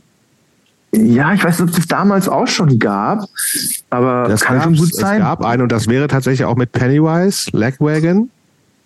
Ach du Scheiße. Der nee, nee, aber es gab aber auch, in, wenn wir von Würzburg reden, dann gab es aber auch die Show uh, Sick of It All, The Explosion und Katarakt. Ah. Aha. Also, das muss, also. Das, das hast du recherchiert? Ja, ich habe die recherchiert. Wow. Kunstpark Ost oder Soundpark Ost hieß, glaube ich, der Laden. Das war eher so ein Soundpark Ost, ja. 27. Januar 2001. Ja, das, war im, war im Winter, genau. Es war noch so kalt, Aber erinnerst du dich? Auf jeden Fall. Ja, also Sick of the, All, uh, the Explosion oh ja, okay. und Katarakt. Soundpark okay. Ost. Mega. Ja, da, da ist es ah, passiert. Ah, das, okay, da das auch, dann, dann, war das eine kleinere Tour, wo da, hab, da haben wir mit Highscore auch mit äh, Sick of It All gespielt. Nein. Einmal mit denen gespielt im, im Salzgitter im Forellenhof. Da war nämlich, hat nämlich auch, äh, war Explosion mit auf Tour. Explosion fand ich damals auch total super. Sie sind so ein bisschen Aha. in Vergessenheit geraten. Vielleicht sind die auch nicht mehr gut. Ich kenne die gar nicht. Auch so eine kurzlebige Revelation-Band, glaube ich, auch so ein bisschen so rock'n'rollig. Mhm. Ich fand die auf jeden Fall eine Zeit lang ziemlich cool. Hammer. Ach, hey, genau, du sagst, eine Highscore. Voll geil übrigens, dass ihr da am Anfang, euer Intro, dass das dieser, so ein altes Highscore-Lied ist. Ja. Ja. Ja, ne? Das auch, ja, das ist geil, finde ich auch. Aber es ist auch nur so ein bisschen, weil wir gedacht haben, dann haben wir wegen den ganzen rechte Scheiß nicht zu kümmern. Weil da hat niemand was von. Ja, super okay, also geil. dann Hardcore. Und dann auch gleich versucht, das irgendwie. irgendwie umzusetzen in Bands oder, oder mit, weil es ja mit diesem Domsen zusammen war? Domsen, genau. Ja, das war, also tatsächlich war es dann eher so, ich habe dann ja beim Thomann gelernt, ne? Drei Jahre ja. als Schlagzeugverkäufer war ich ja, mhm. weil ich bin einfach dann in der Schlagzeugabteilung geblieben. Eigentlich sollte man ja alle Abteilungen durchlaufen, dass man von allen ein bisschen was weiß, aber es war damals so, hä, nee, Quatsch, natürlich, du warst in der Schlagzeugabteilung. Und da hatte ich dann einen Typ aus der Gitarrenabteilung kennengelernt, einen Gitarrist, und unten im Lager Casey, so ein Kalifornier, der einfach nach dem, nach so ein alter GI, da sind ganz viele ja GIs äh, da geblieben in Bamberg, äh, Würzburg und so weiter. Der hat Bass gespielt. Und mit denen habe ich mich zusammengetan und wir hatten dann so eine Art Band gemacht, so eine Thomann-Band. Und wir haben wirklich dreimal die Woche geprobt. Ähm, und das war überhaupt nicht Hardcore oder Punk, sondern die kamen da bin ich dann so mit so Musik in Berührung gekommen, sowas wie Primus, Queens mhm. of the Stone Age, Kaya. So Muckerkram. Ja, so Muckerkram irgendwie so. Ich meine, die haben mir dann auch zum Beispiel Yuppie Side gezeigt, worüber ich sehr, sehr dankbar bin, so. Also schon so ein bisschen Hardcore-Kram mhm. gehört, aber einfach, der Basser war so, hat einfach losgejammt, der Gitarrist war so eine, so eine Schlaftablette, der so ein bisschen funky angehaucht war. Und ich wollte halt einfach Schlagzeug spielen. Okay. Ja, also total furchtbar im Nachhinein. Ja, klingt, also, klingt grauenhaft, ehrlich gesagt. Musikalisch für den Arsch so, ne? Wir haben einfach diese Zeit, dieses dreimal die Woche Treffen. Wir haben dann gesoffen und gekifft zusammen und waren in Bamberg noch unterwegs. Und es war irgendwie dann halt cool einfach, ne? Und da hatten wir auch einen Sänger und da waren wir irgendwie, für das Chaos perfekt irgendwie. Wir haben irgendwie so eine Groove-Scheiße da gemacht. Okay, das heißt aber, ist, ist das die, also du hast gesagt, du hast früher schon so ein bisschen Schlagzeug gespielt, ein bisschen Unterricht, aber war, äh, warst du damals schon ein richtig guter Schlagzeuger oder hat sich das dadurch entwickelt, weil ihr dreimal die Woche geprobt habt oder warst du auch immer noch schlecht eigentlich? Äh, nee, ich war eigentlich immer noch schlecht. Mhm. Also ich konnte schon irgendwie ein bisschen was spielen, aber es war alles noch so sehr unstrukturiert und ich man wusste nicht genau, was man eigentlich tut. So, ähm, das kam wirklich auch erst Jahre, Jahre später, dass ich da nochmal angezogen habe. Also genau, ich war dann beim Thomann, drei Jahre Ausbildung. Das war, bis ich, keine Ahnung, 20 war, 21. Das heißt aber ganz kurz, äh, nur, wenn ich noch einmal unterbrechen darf, es ist, du bist die ganze Zeit noch nicht in so einer Hardcore-DIY-Szene drin. Gar nicht genau. eigentlich. Gar nicht. Machst, bist du ein bisschen in so einem Muckerkreis als Job, hast Bock auf Musik, hältst es irgendwie offensichtlich mit diesen ganzen anderen Muckern aus, was für mich wie die Hölle auf Erden klingt, aber ja. vielleicht ja auch alle ganz nett, wenn man kifft und so, keine Ahnung. Ja. Aber ja, hast so, nichts, du bist nicht irgendwie vernetzt in, in irgendwas. Nee, immer noch nicht vernetzt, weil, wie gesagt, ich war immer noch auf einem kompletten Dorf. Du hast du hattest da einfach gar nichts so. Wir sind manchmal nach Nürnberg gefahren, aber dann so diesen großen Konzerten, Nürnberg oder Würzburg. Ähm, nee, da war einfach nichts. Da war einfach, ich kannte weder das eine noch das andere. Mhm. Das, wie, dann, wie, das hat dann, ja. Wie weit war das, das denn eigentlich so entfernt? So dieses, äh, ich, ich kann die Entfernung noch gar nicht so richtig einschätzen nach ja. Nürnberg oder nach Würzburg also, oder ich habe wirklich auf so einem Dorf gewohnt mit 40 Einwohnern und 120 Kühen, so, also komplett Dorf. Und dann war Nürnberg, war so, da kam dann irgendwie Höchstadt Aisch, das waren so 10 Kilometer und von Höchstadt waren es nochmal so 35 Minuten bis nach Nürnberg. Also schon 45 Minuten bis nach Nürnberg und nach Würzburg waren es dann fast eine Stunde oder so. Okay. Also man saß mittendrin zwischen diesen beiden Städten eigentlich.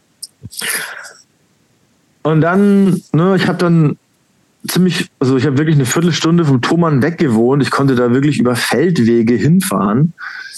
Ähm, und da habe ich halt Leute aus Würzburg, da war das ganze Lager war eigentlich voll mit Würzburgern, die alle aus einer Musikszene kamen, mhm. die ich vorher noch nicht so erlebt habe. So. Und es war in Würzburg damals sehr Screamo-lastig. Hatte ich auch keinen blassen Schimmer über diese Musik, gar nichts.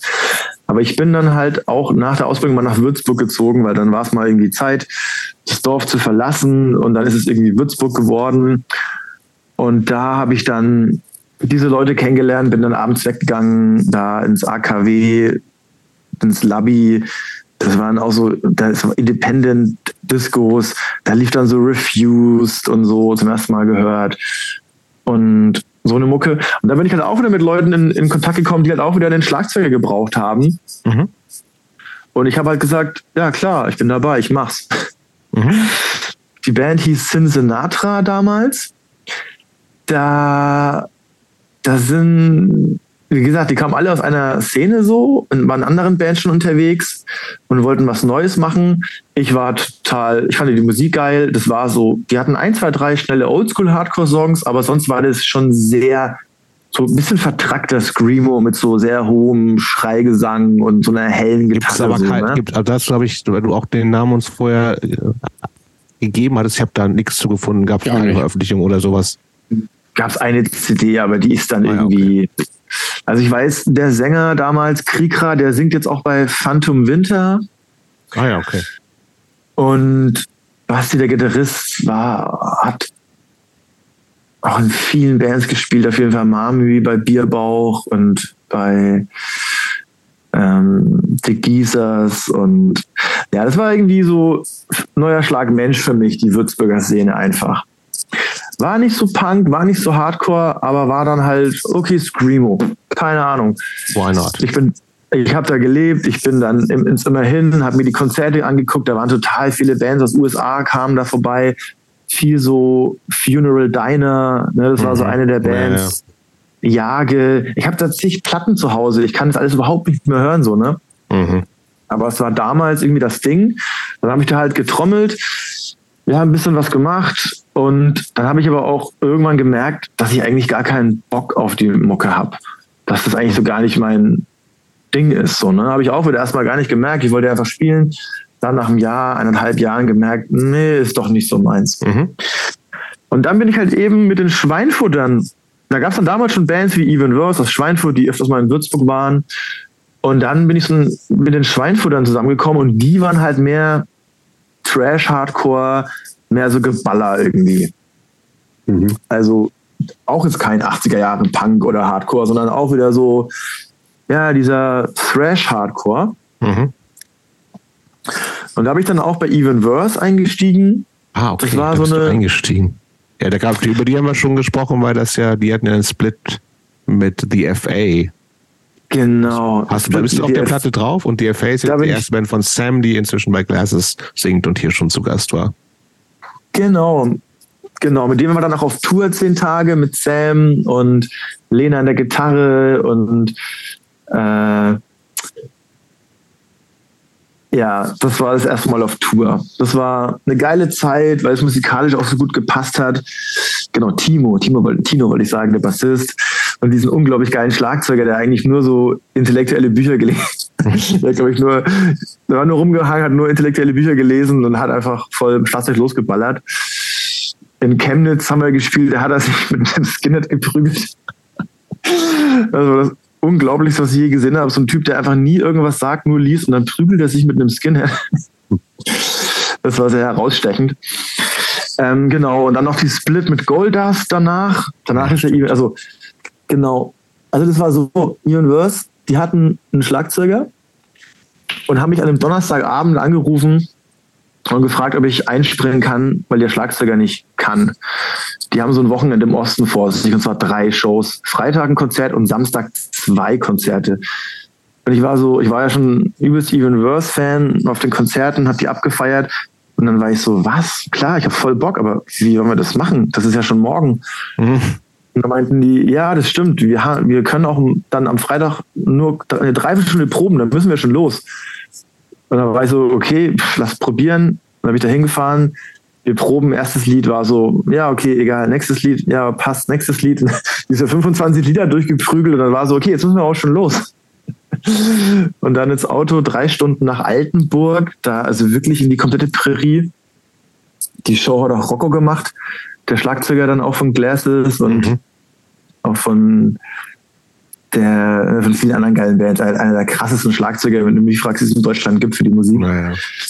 Ähm, wie heißt eine aktuelle Band gerade? The, The, Problem is You, genau. Caffeine hat auch gespielt, Hannoveraner Band, ne? Genau, der, genau. Und der hat dieses Konzert veranstaltet so. Dann haben wir da gespielt und ich weiß noch, ich hatte den kompletten Blackout irgendwann. Ich wusste gar nichts mehr. Ich habe einfach nicht mehr gewusst, wo wir sind, welche Lieder was sind. Es war dieses Dreiviertelstunde Proben, das ging so im Schnelldurchlauf. Und dann habe ich dann einen vollen Blackout gehabt in Altenburg in diesem Keller. Und das war dann witzig, weil, also für mich war es der Horror, aber da meinte Daniel, der Sänger, ey Leute, hier, Danny ist eingesprungen und so weiter. Und dann hat irgendwie der ganze Laden angefangen zu singen, ohne Danny wäre ja gar nichts los. also haben das, haben das dann echt ein bisschen aufgelockert, weil ich, wurde, ich war echt kurz davor, aus dem Laden rauszurennen. Ne? Ich habe da einfach gespielt, ich wusste gar nichts mehr. So alle gucken mich an. Ich so, ich weiß es nicht.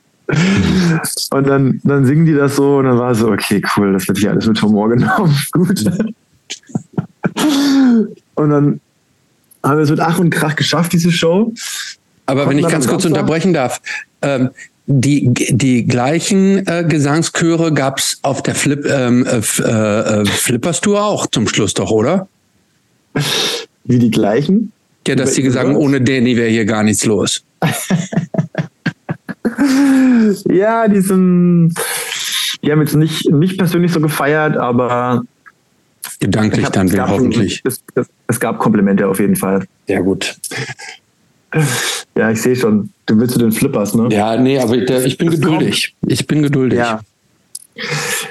Ja, also genau dieses ohne Danny wäre ja gar nichts los. Mhm. Das hatte schon sehr, das waren wahrscheinlich die Vorboten von den Flippers dann Jahre später.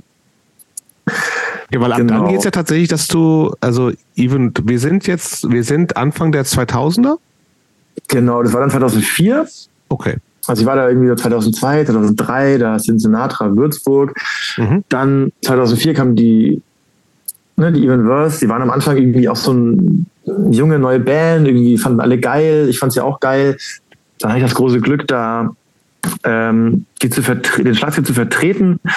Wie gesagt, nach dieser schlimmen Show in Altenburg haben wir dann Samstag nochmal proben können. Das war eine super geile Probe. Und dann haben wir eben dieses Doppelkonzert gespielt. Da waren wir zuerst in Liechtenstein im Youths Riot mhm. auf so einem Festival, haben ihn als erstes gespielt und sind danach, haben die Sachen gepackt und sind dann nach Chemnitz gefahren, um da nochmal eine Show zu spielen. Ähm, genau, da hat sich dann hier der Drummer von der FA mit diesem Skinhead geprügelt, weil dieser Skinhead ihn, glaube ich, total angemacht hat und der hat nicht lange gefackelt. Genau, und das war dann dieses Wochenende und dann war ich erstmal so, ey, war cool.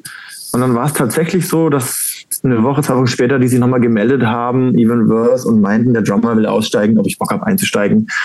Und da war natürlich klar, ey, cool, mache ich. Mhm. Und dann war ich bei Even Verse von 2005 bis 2010. Das waren fünf wunderschöne Jahre. Gab die Band tatsächlich? Die gab es sogar noch länger. Die haben dann noch zwei, drei Jahre weitergemacht oder so. Die wurden dann auch irgendwie sogar ein bisschen bekannter, weil die dann irgendwie ein bisschen moschiger geworden sind. Das kam dann irgendwie besser an. Und ich habe viele Leute jetzt schon getroffen, wo ich gesagt habe, ich bin bei Evenverse und dann meinten die so, ah ja, ich habe ich hab euch veranstaltet damals. Und dann meinte ich so, ah, nee, da war ich schon nicht mehr dabei. Mhm. genau. Also ich finde übrigens auch die, die, also diese Split, dieses Split-Album, äh, Split 12 Inch mit DFA, äh, ist eine tolle Platte. Also. Cool, freut mich. Ja. Das war, das war super. Da waren wir auch, da sind wir nach Nünchritz gefahren zum Aufnehmen und haben bei Mike D aufgenommen. Mhm. Mike D, der hat in meinem Leben, der hat zwei wegweisende Sachen in meinem Leben äh, gesagt oder mir gebracht. Es war eben damals dieses zum ersten Mal im Studio sein, zum ersten Mal zehn Stunden am Stück Schlagzeug spielen, Vollgas geben. Und der hat mich so gut motiviert, ne? Der hat so motivierende Sachen gesagt wie, you know what? Oder zieh dein Bandana an, change, also change your clothes and then fucking do it. Also der hat mich immer so motiviert irgendwie, ne? So mach dich, zieh dich, zieh dir deinen Bandana um und gib alles und bla. Der, der hat mich da einfach durchge, durchgejagt. Und alle Bands wollten damals beim Aufnehmen, der FA haben auch bei ihm aufgenommen, Mike D, so ein Ami, der da irgendwie in Nünchritz saß und es gemacht hat. Genau, und dann ist die Platte entstanden. Es war eigentlich für mich auch die beste Zeit bei Evenverse, so musikalisch und ja, genau. Dann eben diese Zehn-Tage-Tour mit der FA zum ersten Mal. Die war auch mega cool. Ähm, einmal durch die Republik. Und ja. Dann. Die ganze Zeit aber jobmäßig noch beim Thomann abgehangen.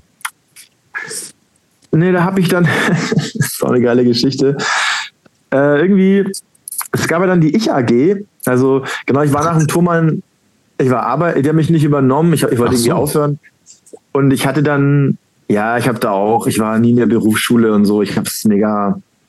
Montag war in der Berufsschule. und ich bin Montag einfach nie aus dem Bett gekommen und war dann halt nicht in der Berufsschule. Mein Zeugnis war dann unvollständig, weil ich ja nie da war. Mhm. Das fanden die beim Thomann dann nicht so geil. Und dann haben sie mich danach auf jeden Fall nicht übernommen. Aber ich wollte nach diesen drei Jahren, es war eine richtig geile Zeit, so ne, Schlagzeuge verkaufen, mit Musikern sprechen am Telefon oder im Laden. Ich habe doch sehr viel gekifft zu der Zeit. Ich konnte mega gut verkaufen und aber ich wusste auch nach drei Jahren, ich will jetzt auf gar keinen Fall weiterhin Verkäufer sein, weil man da auch Samstag arbeitet und so. Das ist wirklich schlecht. Von daher war das, ja, das, das war so, oh, Samstag arbeiten und ich habe das ein paar Mal gemacht und es hat mich immer durchgequält an einem Samstag, ne, nach Freitag durchgefeiert, dann stehst du da Samstag. Das, das war zu hart. Und dann arbeitslos und dann war ich ein halbes Jahr, es war im Sommer, ein halbes Jahr arbeitslos, einfach so, es war kein Problem. Und dann haben sich, das war 2004, Januar, dann haben sich schon so Freunde von mir gemeldet und die meinten, hey, hier, komm mal mit, äh, wir machen hier alle Stagehand, äh, Nürnberg Arena, irgendwelche Kisten rumschieben. Mhm. Und dann war ich so, okay, ja, klingt cool, ich bin dabei. Und dann bist du dahin und hast halt eben genau das gemacht, Kisten rumgeschoben und hast halt sozusagen schnelles Geld verdient, so. Und dann, dann meinten die damals schon, ja, mach dich selbstständig, dann kannst du hier für uns weiterhin arbeiten, bla, bla, bla. Das habe ich dann gemacht, selbstständig gemacht. Und das war das Witzige, war tatsächlich damals diese Zeit, die Ich AG wurde damals ins Leben gerufen von der roten mhm, Regierung. Ja, ich erinnere mich. Mhm. Ja, die wollten es halt ankurbeln, die wollten im Endeffekt wollten sie eigentlich nur die Arbeitslosen. Die, die Quote, Quote musste runter, ja, ja. Quote musste runter. Und dann hier, macht euch mal selbstständig, bekommt ihr drei Jahre Geld vom Staat. Das war dann genau zu meiner Zeit. Und dann hast du halt im ersten Jahr, hast du einfach 600 Euro monatlich bekommen. Für nichts erstmal so, ne? Fürs, erstmal fürs Nichtstun, so, ne? Und dann war ich halt selbstständig, habe die 600 Euro kassiert und habe ab und zu mal so einen Job gemacht. Dann war ich auch noch Zivi zwischendrin irgendwie. Ähm, in Würzburg war ich Zivi. Äh, da ist mir auch was Dummes passiert leider. Ich hatte zuerst so eine Zivi-Stelle beim äh, Johanniter oder so, so einen ganz entspannten Job, wo man irgendwie Leute besucht und bei denen klingelt und wie die einkauft oder guckt, ob die noch am Leben sind. Und dann habe ich leider, äh, waren wir einkaufen und ich habe in dem Laden, wo wir eingekauft, eingekauft haben, ein Buch geklaut. Während du mit dem, äh, mit, mit deinem, ja. Also nicht aussehen, ich habe einfach ein Buch geklaut. Es war irgendwie, ich habe es einfach geklaut. Und dieser Typ, der mich eingearbeitet hat, der hat mich dann verpfiffen bei den Johannitern. Die hat gesagt, ja, ich, ich habe geklaut, bla bla bla. Und dann haben die mich natürlich gekickt, ne? Hm. Natürlich. Das Witzige ist, wollt ihr wissen, was für ein Buch ich geklaut habe? Ja. Äh, das Buch heißt Catch Me If You Can. Ja. ja dieser bescheuerte Film mit Leonardo DiCaprio. naja, dann musste ich auch meine Zivilstelle wechseln und so. Habe ich mir das Leben auch wieder selber schwer gemacht, weil ich hatte echt einen guten Job. Und dann bin ich in so eine Großküche gelandet. Und genau. Und dann war ich halt in Würzburg, war das alles. Und dann dieses Arbeiten, dieses selbstständige Arbeiten war aber in Nürnberg. Und daraufhin bin ich auf den Würzburg nach Nürnberg gezogen. Mhm. Und dann diese Jobs gemacht und dann kam so ein bisschen, da waren wir schon bei 2006, 2007, 2008, dann kam ja so ein bisschen dieses Use Crew Revival wieder nach Deutschland oder von sämtliche Bands aus von überall her. Und dann hatten wir da in Nürnberg eine coole Crew, die Konzerte veranstaltet haben. Und da gab es dieses Use Crew Revival einfach wieder. Weil es bestimmt auch mitbekommen. Da auch Highscore, ja, 2005, 2006 in der Zeit. Ne? Ja, da war schon fast vorbei, ehrlich gesagt. Also ich glaube, Highscore war 2005 letzte Show, wenn ich mich recht erinnere. Genau, es war auch so ein bisschen die Ära so, man hat diese, diese schnellen Thrash-Hardcore-Bands mhm. waren nicht mehr so angesagt, es ging wieder mehr in dieses Use Crew und dann waren ja, ich weiß noch, so Bands, diese Band aus Portugal, Pointing Finger mhm. und, mhm. und Good Clean Fun und dann kam diese ganz große Welle da aus Amiland mit Gold Alone und äh, ich weiß gar nicht, wie die ehrlich hießen. Die meisten fand ich auch irgendwie gar nicht so super geil. Aber sowas wie The First Step zum Beispiel. Mhm, mh. Und da waren dann ganz viele Shows in Nürnberg. Es war dann eine richtig große Zeit, wo man hin ist und einfach, ähm, ja, da ging es halt einfach immer ab, ne? Einfach geile Shows, Stage Diving und eine gute Crew zu der damaligen Zeit. Und da habe ich dann noch ein paar Nürnberger kennengelernt. Mit denen habe ich dann auch so ein Youth Crew Projekt gemacht tatsächlich. Aber wir haben aufgenommen, aber es ist nie veröffentlicht worden, was ich schade fand, weil es war ziemlich gut. Aber das war so eine Sache 2008 neben Even Verse. Die ist dann aber einfach im Sande verlaufen. Sonst hatte ich halt Even Verse, bin dann von Nürnberg weiterhin nach Schweinfurt gependelt zum Proben, war aber schon in Nürnberg so zu Hause. Äh, genau. Das war eine Zeit lang Nürnberg da sind auch viele auf Konzerte gegangen, ne? Punk-Hardcore-Shows. Aber das Steckenpferd, Steckenpferd war dann Even Verse. Mhm. Wir hatten dann noch, wir hatten dann in Schweinfurt noch eine Band gegründet, und zwar Detonation hießen wir. Und das war mir so, da hat dann Zistel gesungen. Zistel ist auch so ein Urgestein aus Würzburg. Das war der erste mhm. vegan Straight Edger, den ich in meinem Leben kennengelernt habe. Da haben wir dann auch aufgenommen, aber leider nie rausgebracht. Das war auch ein bisschen schade, weil es auch eigentlich voll geil war. Naja, das war alles in dieser Zeit 2006 bis 2010. Nürnberg, Schweinfurt. Ähm, ja, und da war natürlich 2007, war, war ich zum ersten Mal auf dem Flufffest in Tschechien. Das kennt ihr ja auch alle. Mhm. Auch ich. Und da war dann halt, da hat man halt die großartigen Vitamin X dann zum ersten Mal live gesehen, so, ne? Die, die das, die Musik, die wir alle mochten, irgendwie am geilsten gemacht haben und irgendwie die heftigsten Shows einfach hatten, so. Das war dann so, wir haben dann Aber auch sind wir jetzt, halt jetzt nicht schon langsam bei der, du schmeißt den Zivi-Bullen in die Fensterscheibe und musst deswegen kreativ Geld ja, verdienen in Hamburg? Fast, genau. Ja, 2007 war mit noch nicht ja. ganz. Genau, 2007 Vitamin X auf dem Fluff gesehen, total abgeräumt, mir den ganzen Merchandise gekauft von denen. Und da war mit Even Verse, ne, dann hat man mal mit Tangled Lines in Dresden gespielt, ähm, Wolfi kennengelernt, den Tangled Lines Schlagzeuger, dann mit Vitamin X auch auf dem Festival zusammengespielt. Das hat Wolfi da schon mal Vitamin X gespielt? Das war so die, ja, da war schon mal Vitamin X. Okay. Der war, glaube ich, so 2006 oder so. Aber ich hat kann nicht, hat er nicht auch bei Tangle, genau, wollte ich gerade, der hat doch auch bei Tangle Lines gespielt. Ja, ja, genau. genau. Bei Tangle Lines. Und dann hat man, da gab es in Herrenberg bei Stuttgart so ein super cooles Festival, New Direction Festival. Mhm. Da waren wir auch oft und haben, haben wir auch mit Even Verse gespielt. Da hat dann auch Vitamin X gespielt. Dann da wieder Wolfe getroffen, genau, da hat er dann gespielt. Also die ganzen Trash-Hardcore-Zeiten, viel mit Even Verse unterwegs gewesen. Dann Vitamin X auf dem Fluff gesehen 2007. Dann war 2008, 2009 immer noch die großen News Crew Jahre irgendwie in Nürnberg und ist man nach München nur nach Leipzig gefahren. Ähm, das weiß ich noch. Da kam dann auch so eine Band wie Have Heart irgendwann mal dazu. Aber die waren damals, die waren dann am Anfang fand ich die total langweilig. Die waren langsam. Ja, die bis die heute langweilig. genau. Viele, die haben ja so einen krassen Hype erlebt. Viele verstehen es ja immer noch nicht. Ich fand sie dann, dieses eine Album schon ein bisschen geil, muss ich sagen, dieses The Things We Carry. Aber frage mich nicht warum. Ähm, da dann, die haben dann mit 108 gespielt und Good Clean Fun, das weiß ich noch. Ja, diese Show mit 108, dieser 108-Sänger, der, der war so gruselig.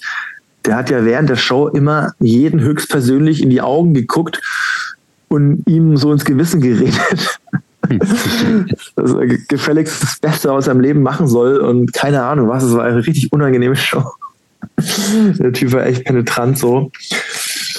Und dann dann ist Steven Verse auch so irgendwie ein bisschen größer geworden. Man hat gemerkt, ey, wow, zu unseren Shows kommen ja plötzlich immer mehr Leute und wir verkaufen ja immer mehr Sachen und ist ja total abgefahren. Scheinbar läuft es gerade bei uns, cool. Und dann war 2008, 2009 und dann war eben dann dieses besagte Straßenfest, Gossenhof Rules hieß das übrigens. Der Stadtteil in Nürnberg, der linke hieß ja Gossenhof. Und dann hat es halt mal gekracht. In Nürnberg kracht es ja nie. Und dann war halt mal, war es halt mal so weit. Und wir haben dann halt die, die Gunst der Stunde genutzt und da ein bisschen mit Radau gemacht. Und dann, wie gesagt, dann hat er mich halt erwischt. Genau. Und ich hatte zu dem Zeitpunkt eine, eine ziemlich coole Freundin, also Kumpel, Freundin so, Krümel hieß die, eine Punkerin, die aus dem Osten kam. Mit der war ich dann früher viel feiern und Blödsinn machen und Party und Saufen und so. Und die war dann auch damals dabei bei dieser Aktion mit diesem Zivi-Bullen. Die wurde auch dann festgenommen, aber ihr haben sie dann nichts an, angehangen, so. Sie ist da eigentlich davon, davon gekommen. Aber die ist dann ziemlich schnell danach nach Hamburg abgehauen. Weil die ist Tischlerin und hat irgendwie dann in Hamburg arbeiten können. Im Hafen. Und dann hat die mich also Hafen, angerufen. Hafen Klang meinst du? Äh, nee, im Hamburger Hafen. Ah, richtig im Hafen. Ja, als, ja, als Schreinerin, ja. Als ja, Schreinerin, da ja viel mehr Sinn. Großen, ja, ja. Ich dachte, das wäre so eine Schiffe, genau. Connection oder so. Ja, ja, ja. Tatsächlich war die Wohnung, wo sie gewohnt hat, also erzähle ich gleich. Ähm, dann hat sie mich angerufen. Ich war dann halt in Nürnberg irgendwie rumgehangen, mit Fettenberg Schulden und ich wusste auch nicht so weit richtig, wie es jetzt weitergeht. So dieser selbstständige Stagehand-Job da und irgendwie im Evenverse und naja. Dann hat ich mich angerufen und meinte halt, ähm, ey, yo, Danny, du brauchst doch Geld, oder? du kannst nach Hamburg in den Hafen kommen und da auch, auch in Anführungsstrichen als Tischler arbeiten, Schreiner. Die suchen da gerade Leute an so einer Giga, an so einer 90 Meter Giga-Yacht äh, mit bauen.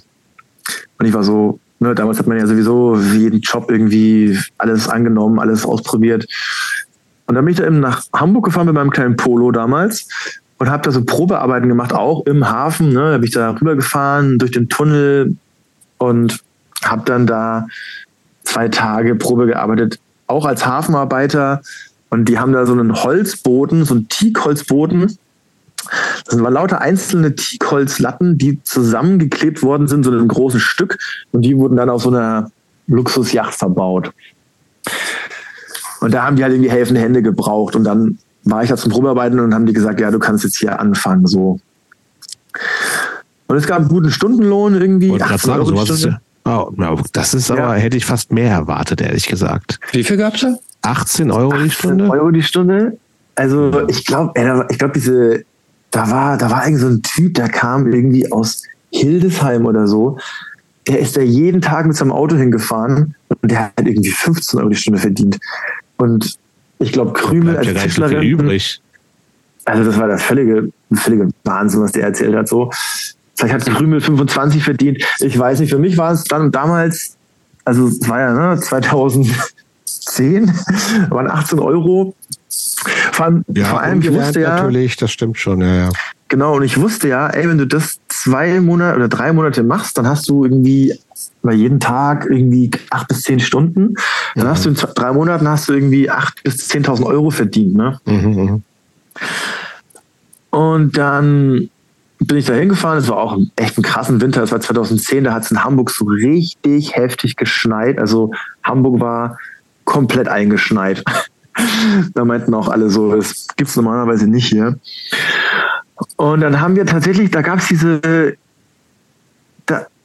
diese Hafenarbeiterwohnungen, da hat Krümel gewohnt. Das waren diese von 1900, diese winzig kleinen, mit so einem fetten Kamin, äh, winzig kleinen arschkalten Hafenarbeiterwohnungen, die dann abgerissen worden sind. Die waren da in Hamburg, wo man da spazieren gegangen ist, so Richtung Elbstrand. Da standen die da oben.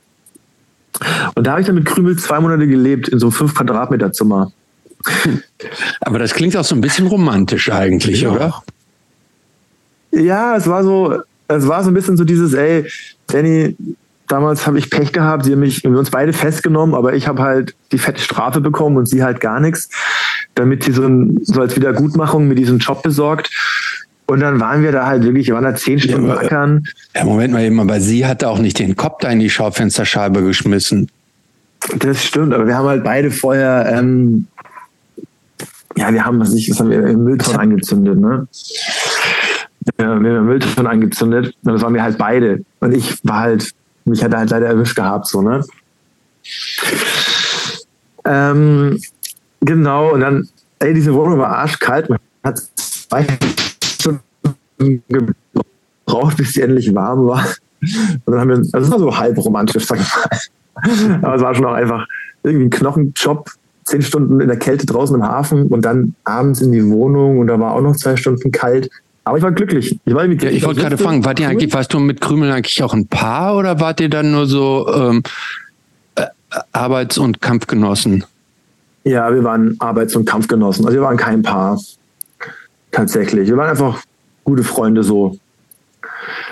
Und, und das war halt letztendlich auch der Absprung für mich, dann aus Bayern wegzukommen, weil ich dann natürlich dann in Hamburg geblieben bin. Mhm. Ah. Genau, weil ich wusste. Aber du hattest im Zweifelsfall, also meine Vermutung ist, wenn man schon auch lange in Bands gespielt hat, die ja unterwegs waren, mit, du mit Even Worse hauptsächlich, ihr wart wahrscheinlich auch mal in Hamburg? Ja, wir waren auch. Ja. Warst du da dann gleich auch so, irgendwie kanntest du da einen Haufen Leute oder ist vielleicht auch noch dieses irgendwie in der Stadt dann anzukommen und äh, Großstadt nochmal so, da gibt's ja dann teilweise auch schon so Szenen, die sie halt schon so eher so, vielleicht so ein bisschen unter sich bleiben. Also ist hier dieses, bist du gleich in so einer Hardcore-Szene auch mit drin gewesen? War das leicht oder ja. warst du das vielleicht gar nicht? Ja, ich muss ja, ich muss dazu sagen, ich bin ja so ein Typ, ich komme ja an und laber direkt alle voll, so, ne? Also ich weiß dann halt auch so, okay, ich bin jetzt in Hamburg, ich weiß, ich brauche hier eine Band. Hamburger sind auch keine Bayern, ne? Ja, ja, genau. Also sie sind schon so ein das bisschen. Ja erstmal, ja, zurückhaltender, abwartender. Mhm. mhm. Ne, nicht wie in Süddeutschland, wo du einfach, wo sich alle voll mit Scheiße voll labern die ganze mhm. Zeit. aber es ist dir doch offensichtlich da gelungen, dann schnell Anschluss zu finden mit deiner eloquenten Art. Ja, auf jeden Fall, weil klar, ich war in Hamburg, ich war mit Even Verse in Hamburg in der Roten Flora. Ich habe dann die Leute da gesehen. Carsten zum Beispiel nur von No Spirit Records und bis in die Justin Black Leute. Also ich wusste, als ich dann da war, wusste ich schon, auf wen ich zugehen muss und dich dann anquatsche wegen Band und so. Mhm. Das wusste ich dann eigentlich ziemlich genau. Bin dann direkt zu Carsten hin, habe dann gesagt, hey, pass auf, ich bin jetzt hier in der Stadt, ich will Schlagzeug spielen, hast du auch Bock und so weiter. Und dann, er war ja er eh schon, ja, er will auch was machen, bla bla bla, und er kennt hier noch den und den und dann lass mal was machen. Und dann war dann echt nach Carsten, war es dann Padde, den ich kennengelernt habe. Padde, der, bei, der Gitarrist von Justin Black mhm. und auch, der auch bei Instinct of Survival spielt, ne? diese Ur-Stench Crustcore Band. Mhm. Ähm, der wollte auch was machen. Und dann haben wir uns, Padde und ich in einem Proberaum zusammen mit Will Kinzer, der war auch in Hamburg damals, haben dann irgendwie ein paar Lieder gemacht und wollten dann irgendwie, keine Ahnung, eine Mischung aus Minus Thread und Discharge oder so. Ähm, das war das erste Mal, dass ich mich mit Leuten im Proberaum gepackt habe. Hat dann aber ziemlich schnell nicht geklappt, weil Will wollte dann doch andere Musik machen und es war dann irgendwie also ein bisschen wischiwaschi-mäßig und naja, keine Ahnung. Aber Padde meinte dann halt so, ey, er hat, er holt hier noch Fömpe mit ins Boot. Das war der zweite Gitarrist von Justin Black. Mhm. Carsten war am Bass. Und dann waren wir erstmal zu viert ohne Gesang ich, Carsten und die zwei Justin Black Gitarristen. Da dachte ich mir, ey, das ist schon mal ein cooler Fang auf jeden Fall. Ne? Die zwei Justin Black Gitarristen, das ist ja schon mal nicht schlecht. Die sind ja ziemlich bekannt und können auch ziemlich gut Gitarre spielen. so. Und dann hat es ein bisschen gedauert mit Gesang. Und dann hat Patte, glaube ich, auch Chris Detmar vorgeschlagen. Ne, ich weiß nicht, ob ihr Chris Detmar kennt. Das ist so ein mhm. Tätowierer aus Hamburg. Mhm. Vom Namen sagt mir das auf jeden Fall. Das ist so ein ganz, ganz bekannter Tätowierer. Der ist echt hammergeil, der Typ. Und der hat dann gesungen und dann waren wir sozusagen, das war dann das Band Cross. Mhm. Die Band Cross-Besetzung, ähm, bekam dann mit dem Namen an, hier Band Cross, Idiotie des Christentums. Da gibt es irgendwie so eine Abspaltung von Christen, die feiern dieses, dieses runde Kreuz. Ähm, und der andere Teil der Christen sagt, dass das aber das Zeichen der Antichristen ist. Also irgendwie völlig lustige Geschichte. Und dann ist Band Cross geboren, genau. Das war dann die erste Hamburger Band, die ich hatte. Und das war cool. Wir haben viel gemacht, wir haben viel geprobt, wir haben viel Shows gespielt. Fömpe, der hat das ein bisschen gepusht, gleich mit Tour und gleich mit Aufnehmen. Da waren wir in der Tonmeisterei in Oldenburg. Ähm, war cool, aber irgendwie ein bisschen der falsche Laden für die Musikrichtung.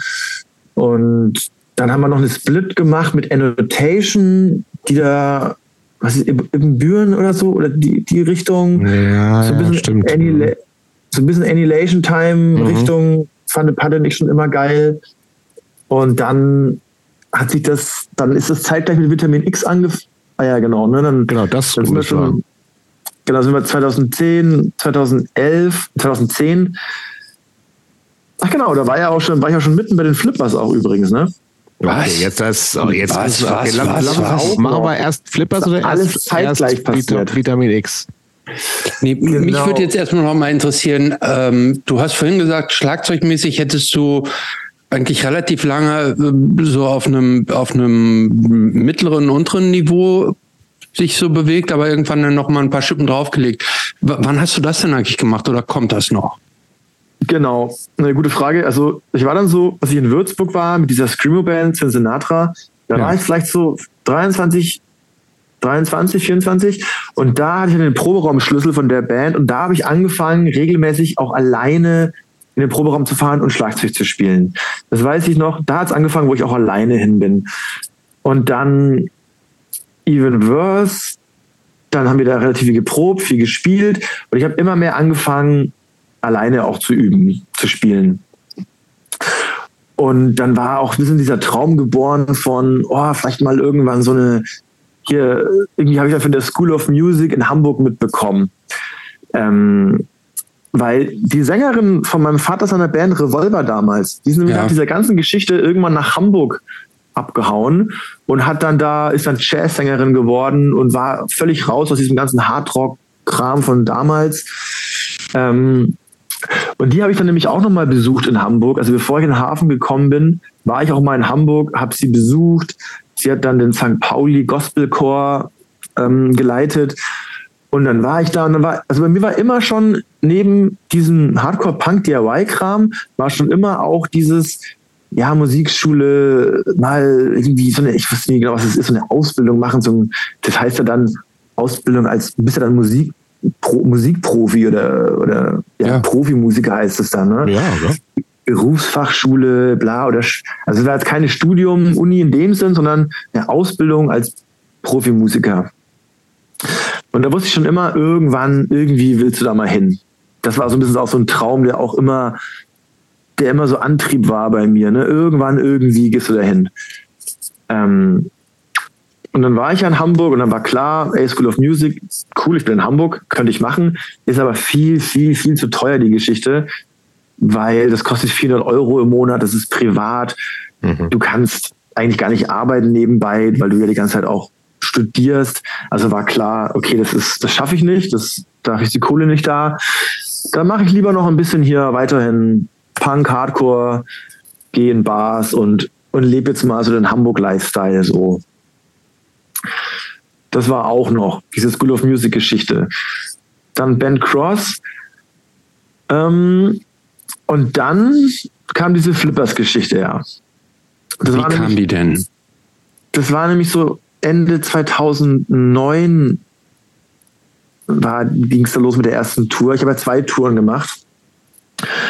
Die 40 Jahre Jubiläumstour und zwei Jahre danach die Abschiedstour der Flippers. So. Und man weiß und heutzutage war, nicht, welche Tour geiler war. Ne? Also beide geil eigentlich auch, oder? Also tatsächlich war die erste geiler, muss Noch ich sagen. geiler, ja, ja. Die erste war richtig Aber geil. nicht so emotional wie die, wie die zweite, oder? Nein, ich war natürlich viel emotionaler. Ja. Ähm, Wobei, also die erste war einfach mega geil. Okay, jetzt erzähl erstmal, wie du an die Flippers rangekommen bist. Ja, Spannen uns nicht auf genau. die Folter.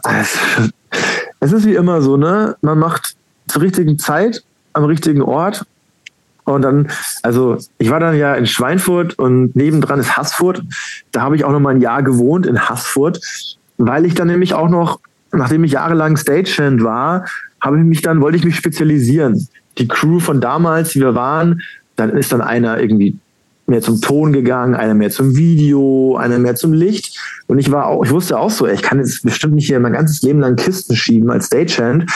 Und dann dachte ich mir, was kann ich denn machen? Und dann war so Backline, Backliner, ah, mit Instrumenten, das, das wäre doch was so, ne? Mit den Musikern abhängen. Das ist doch cool. Und dann, es gibt ja wenige Firmen, die sowas anbieten, aber ich bin dann in Bayern in so einer Backliner-Firma gelandet, die war eben bei Haßfurt, da bin ich dann nach Haßfurt gezogen und war da bei dem Typen im Lager und habe dann so die ersten Backline-Shops gemacht. Und da waren richtig geile Dinger dabei. Ne? Mein allererster Backline-Shop war für Smokey in Zell am also See. Backline-Job heißt aber einzelne Shows oder ist das eine komplette Tour mitfahren? Wie ist das? Oder das beides? War eine Einzel das war eine Single-Show. Okay. Also das war, das war so eine Geschichte, die holen Smokey nach Zell am See, weißt du, ins Nichts. Und dann kommen die Musiker da an mit dem Flugzeug, haben nichts dabei. Und dann müssen die Veranstalter ins Backline stellen. Okay. Und das leihen die sich beim Backline-Verleiher und irgendein Typ muss das Zeug dahin fahren, aufbauen, betreuen, wieder und einpacken. Das warst und du so dann weiter. quasi. Und das war ich so, ne? Okay. Und dann hat er mir diesen allerersten Job mit Smokey in Zell am See, das war der Wahnsinn. Das war so ein Anreisetag in so einem Vier-Fünf-Sterne-Hotel mit Sauna und allem drum und dran. Dann war ich da in der Sauna, war am nächsten Tag diese Show machen und dann bin ich wieder zurückgefahren und das war dann der Job mit Smokey zusammen. Dann haben wir danach noch irgendwie Backstage rumgehangen, ich mit der Band und den Groupies von Smokey, die immer dabei sind. Und dann ging es dann da in, dem, in der zu der Zeit hatte äh, hatte ähm, hatte äh, Smokey noch Groupies? Ja, das ist haben die alle noch, nur dadurch, dass die jetzt alle älter sind, ist es nicht mehr so, es ist alles ein bisschen gesetzter. Ne? Mhm. ist alles so mit Hand, mit Handschlag. Vielleicht nicht mehr die großen Umarmungen und hier, ne, sondern mehr so, ja, man, man kennt sich, man ist halt dabei und man ne, hat hier so ein, so ein kleines Vorrecht so. Und genau, dann habe ich für diesen Typen die Backline gemacht. Ich war dann auf vielen Festivals in Österreich, vor allem auf dem Nova Rock zum Beispiel. Mhm.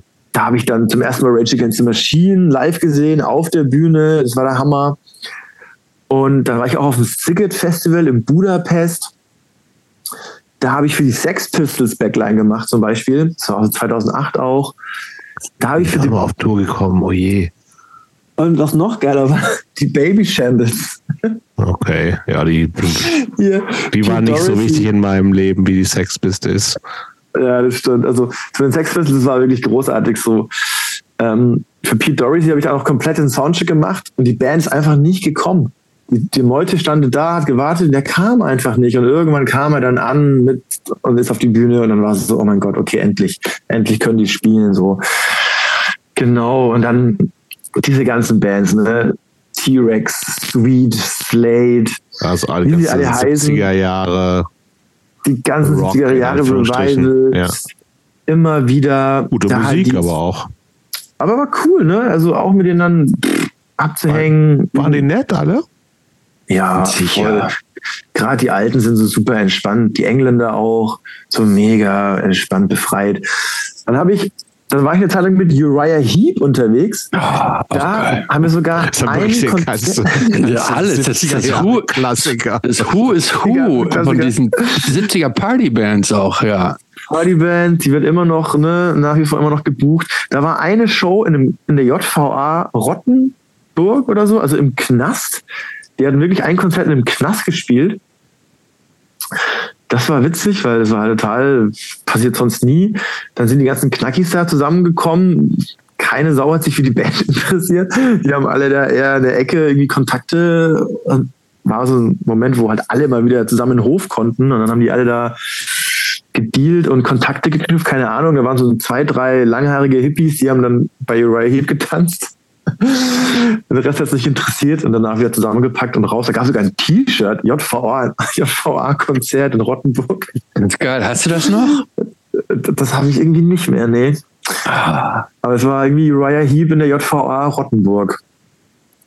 Ja, das, ist, so, das ist doch so ähnlich wie Johnny Cash auf St. Quentin, ja, oder? Ist das ja, Gleiche, würde ich sagen. Genau. Eigentlich das Gleiche. Eigentlich das Gleiche. Nur im Freien war das. Ah. Achso, ja. Weiß gar nicht, ja.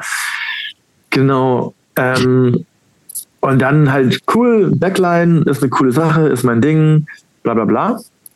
Dann habe ich auch mal so, dann war eben die eine Sache, dann habe ich einen so einen Fahrradjob gemacht für eine Firma aus Bayern und mit dem Sprinter irgendwo hinfahren, irgendwas abholen. Dann bin ich, habe ich den Schlüssel abgegeben, habe ein bisschen was über mich erzählt, dass ich Schlagzeuger bin, bla bla bla, dies, das. Bin nach Hause. Dann war zwei Wochen später in meinem E-Mail-Postfach eine Anfrage als trommelnder Backliner Was? für eine Tour für die Flippers. Mhm. Und das, dieser Kontakt kam jetzt über die Tankstelle da, wo du da eben warst, oder, oder wie?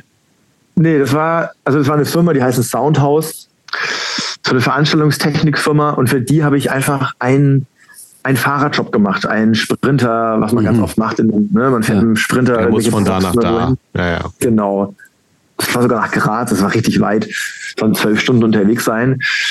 Diesen Fahrradshop gemacht, bisschen gequatscht und dann Anfrage, trommelnder Backliner. Und ich war so, hä, was ist denn bitte trommelnder Backliner? Zwei, also halt ich sag's ja, sind zwei Jobs in einem wahrscheinlich. Ja, natürlich. Genau, mindestens Spart zwei. Geld, finde ich gut. Die Flippers sind ja, clever. Ja. sind sie tatsächlich, also.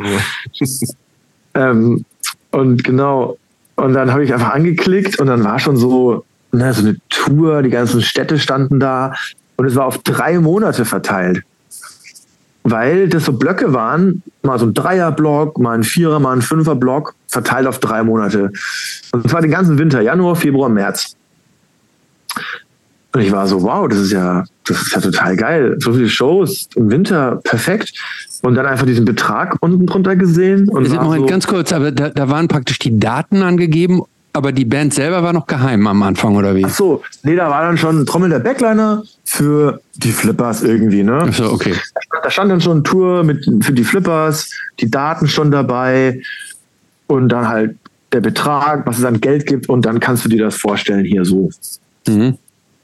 Und ich war so, oh mein Gott, mit dem Geld, was ich da verdiene, kann ich auf einen Schlag meine ganzen Schulden bezahlen. Ja. Von den Bullen. mit der Flippers-Tour. Also geiler geht's ja eigentlich gar nicht. Und, dann, und dazu dann noch die geile Musik. Und dann natürlich endlich mal die ganzen Flipper-Songs von ja. Länge hören. Ne? Ja.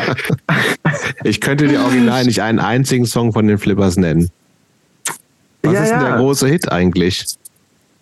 Also ich finde ja sowas geil wie Lotusblume, oder oh doch, da klingelt was. sing den mal kurz an. Sing, sing den mal kurz an, ob ich den kenne. Äh, Lotusblume hast du mich genannt. Doch, das kenne ich. Oder die rote Sonne von Barbados, ne? Oh, die rote Sonne von Barbados. Ich glaube, der Oberhit, der allererste, war Weine nicht, kleine Eva. Ähm, aber der war noch zu einer Zeit, da klangen die noch irgendwie anders. Der war noch sehr, war so ein sehr trauriger. Ja, aber ich, ich, ich habe Flippers so visuell vor Augen. Mhm. Was mich ein bisschen gewundert hat, nachdem ich auch gelernt habe, dass du da Schlagzeug gespielt hast, die hatten doch eigentlich so einen Typ, der so an so achteckigen E-Drums gespielt hat, oder nicht? Genau, Money. Money, Den haben Money immer gibt's noch. nicht mehr? Money gibt's noch, oder was? Warum bist also du tatsächlich, tatsächlich, muss man jetzt sagen, Money ist gestorben, tatsächlich. Okay, ja. Vor zwei, drei, also vor, vor der vor Corona auf jeden Fall noch. Der ist auf jeden Fall gestorben. Ich weiß gar nicht warum. Es war wirklich für mich echt plötzlich. Moment, und dann haben genau. die so getan, als wärest du Money und also du warst praktisch so, so ein Buddy-Double? Das, das, also ich glaube, so viel Fake traue ich nicht mal der Schlagerszene zu. das wäre zu viel des Guten. Nee. nee, aber gute Frage. Aber du musst dir halt vorstellen, die spielen ja in riesig großen Arenen auf einer riesig großen Bühne. Mhm. Und es sieht natürlich mit nur drei Leuten echt ziemlich mau aus. So. Also brauchen die eine Band im Hintergrund, damit es ein bisschen nach was aussieht. Ja, ein bisschen, oh. bisschen fetter aussieht, das Ganze. Die drei Typen standen da nach wie vor vorne, wie man sie kennt aus Funk und Fernsehen. Mhm, mhm. Nur halt im Hintergrund noch eine Band, weil da ist ja, das ist ja ein fettes Set mit drei Stockwerken so und einer Showtreppe. Und da brauchen die einfach noch mehr Musiker. Aber es ist, wird aber schon auch live gespielt. Natürlich. Nein, nein, nein. Also, Nach, ich, natürlich. Komm jetzt auf. Das darfst du sagen. Also, es ist Halbplayback. Also, ich, das denken sich die meisten, also denke ich mir zumindest, es ist, ich, ich war Playback-Schlagzeuger. Du hast aber schon richtig draufgehauen, oder natürlich nicht? Natürlich hat er richtig draufgehauen. Natürlich, also hallo, ey. Ich, nee, aber mal ernsthaft, ja, also spielt man da richtig schon, ne? Also, ist aber da, nicht steht, abgenommen. Da, steht, da steht ein echtes Schlagzeug? Ja, das habe ich gesehen auf so einer Trailer für die Abschieds-DVD, wo du zu sehen bist. Sieht übrigens ja. ehrlich gesagt immer noch ein bisschen verloren aus, wie du auf dieser riesigen Bühne sitzt. Ja, man muss ja sagen, die haben ja auch die vorne, die drei, die wurden ja 1A ausgeleuchtet, mhm. aber hinten die Band, die wurden ja so ein bisschen im Schatten gelassen, ne? Das finde ich mhm. aber okay. Das, ja, genau. Dass man halt, man sieht halt schon, da ist jemand, da ist was los auf der Bühne, aber man sieht jetzt nicht genau, wer oder was. Okay. Also, ne, da ist halt eine Band, aber man, ne, schwarze Klamotten sind nicht angeleuchtet, irgendwie so im Hintergrund. Ähm, das klingt dann aber nach einem relativ lockeren Job wenn du ihr praktisch wenn, wenn die, eigentlich nur als Schauspieler gebucht warst, ne? Eigentlich, genau. Trommelnder Backliner deswegen, ja. Wenn die schlimme Musik nicht wäre und die Show, die über drei Stunden geht, ne? Eigentlich, ja, chilliger Job. Letztendlich, ja. Aber mal ganz unter uns, man muss kein Schlagzeuger sein, um da zu sitzen und so zu tun, als ob man Schlagzeug spielt, oder doch? Doch. Weil ja, gerade bei Schlagzeuger, weil du siehst ja dann schon, ob du da jetzt, ob da jetzt ein Becken kommt und du auf dem Becken haust, ob du einen Wirbel so, machst. Ja. Ich sag mal so, also ich habe es ja richtig ernst genommen erstmal. Ne? Ich dachte mir, oh, ich habe diese CDs bekommen, da waren ja unendlich viele Lieder drauf, 50 Stück oder so. Ich habe mir das angehört und ich habe zu Hause richtig geübt. Geil. Hättest du dir aber wirklich sparen können. Nein, nein, nein, nein, nein, nein. Der ja. hat fürs Leben gelernt da. Ich habe da halt auch, ich bin dann auch in Urlaub gefahren damals, so nach zehn Tage nach Spanien mit meiner damaligen Freundin und ihren Eltern. Ich habe da sogar so ein kleines Übungsschlagzeug mitgenommen. Ich habe gesagt, ey, ich wollte, können wir dieses Schlagzeug irgendwie, wir sind zu fünf in so einem kleinen Golf gefahren, aber können wir irgendwie dieses Übungsschlagzeug noch mitnehmen? Ich muss für weil Flippers Tour üben. Ich, ich muss noch ein bisschen üben, genau. Ne? ey, ich habe wirklich geübt wie ein Wahnsinniger. Ich habe mich schon gewundert, warum das. Teilweise, es klang wirklich komisch zum Spielen, weil das sind dann so Fill-Ins, die kommen, wo, die, wo du denkst, die sind irgendwie komisch, so diese Fill-Ins. Dass da jetzt ein mhm. Fill-In ist, ist irgendwie komisch. Bis ich dann danach gecheckt habe, ach so, das hat eh ein Drumcomputer gespielt. Das ist eh alles irgendwie so zusammengebastelt worden, ne? egal, ich konnte es in- und auswendig alles irgendwann spielen. ich konnte jeden, jeden Fill-In alles einfach auswendig spielen. Ne? Und dann komme ich da hin. da war dann Probeaufbau äh, in Wiesbaden.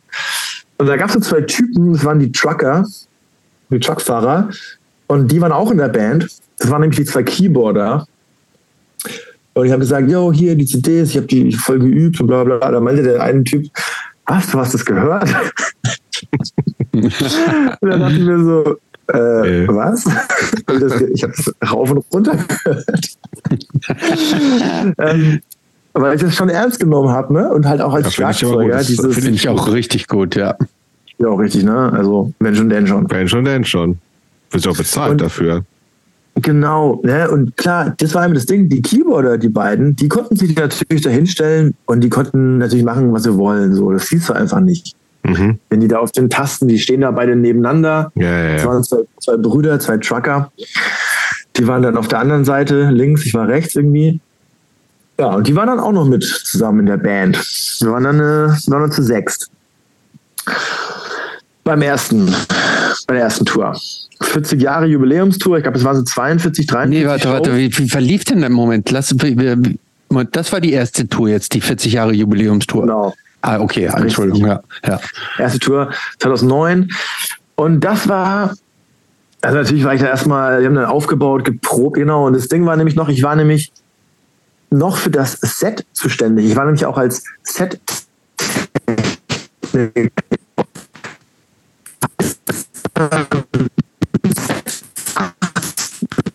jetzt haben wir, hörst du ihn, Christopher? Ich höre ihn, aber ich verstehe ihn nicht. Ich höre nur so, so ein Kruscheln. Ja, jetzt, jetzt haben wir ein technisches Problem hier. So, warte mal. Ich, ja, aber ich höre nur so ein Knacken. Mhm, aber ich finde es ganz schön auch. So, warte mal, wir versuchen das mal kurz zu lösen. Nee, noch hören wir nichts. Ich höre was und ich finde es ganz gut. Jetzt ist er wieder aufgestanden, da kann jetzt ja nichts draus werden.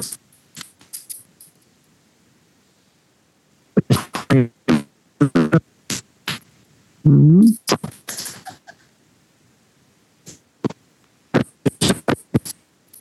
So, wir warten noch mal kurz. Mhm. Er sieht schon wieder gut aus. Ja, wir sehen dich. Nein? Nee. Nein? Doch, jetzt wieder. Okay. Jetzt bist du wieder da. Ja, gut. Jo. Jetzt bist du da. Also, no, von, vom Set hast du gesprochen. Du musstest was für Set zuständig. Genau, also na, das war so ein bisschen, äh, das waren so Sachen, die haben die mir vorher einfach gar nicht erzählt, dass ich nicht nur Trommel der Backliner bin, sondern auch noch Set-Techniker. Also was zuständig bin, das? dass ja, das heißt, es ist wieder so ein Gewerk in dieser Veranstaltungsbranche. Das heißt, es gibt erst kommt das Licht hoch, dann mhm. kommt links und rechts der Ton und dann kommt auf der Bühne das Set. Ne, da wird dann Teppichboden ausgerollt, dann werden diese Podeste da aufgebaut, das ist mhm. beleuchtet, eine Showtreppe und da steht dann die Band und da laufen die dann runter und so. Und ich war dafür zuständig, dass dieses Set jeden Abend auf und abgebaut wird.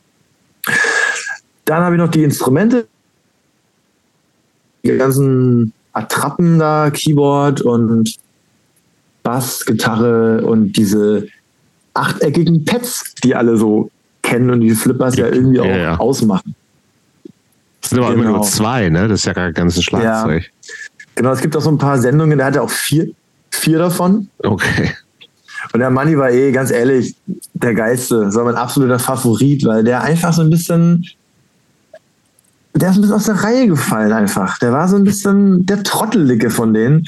Und der hat oft einfach so Sachen gesagt, die einfach sau lustig waren.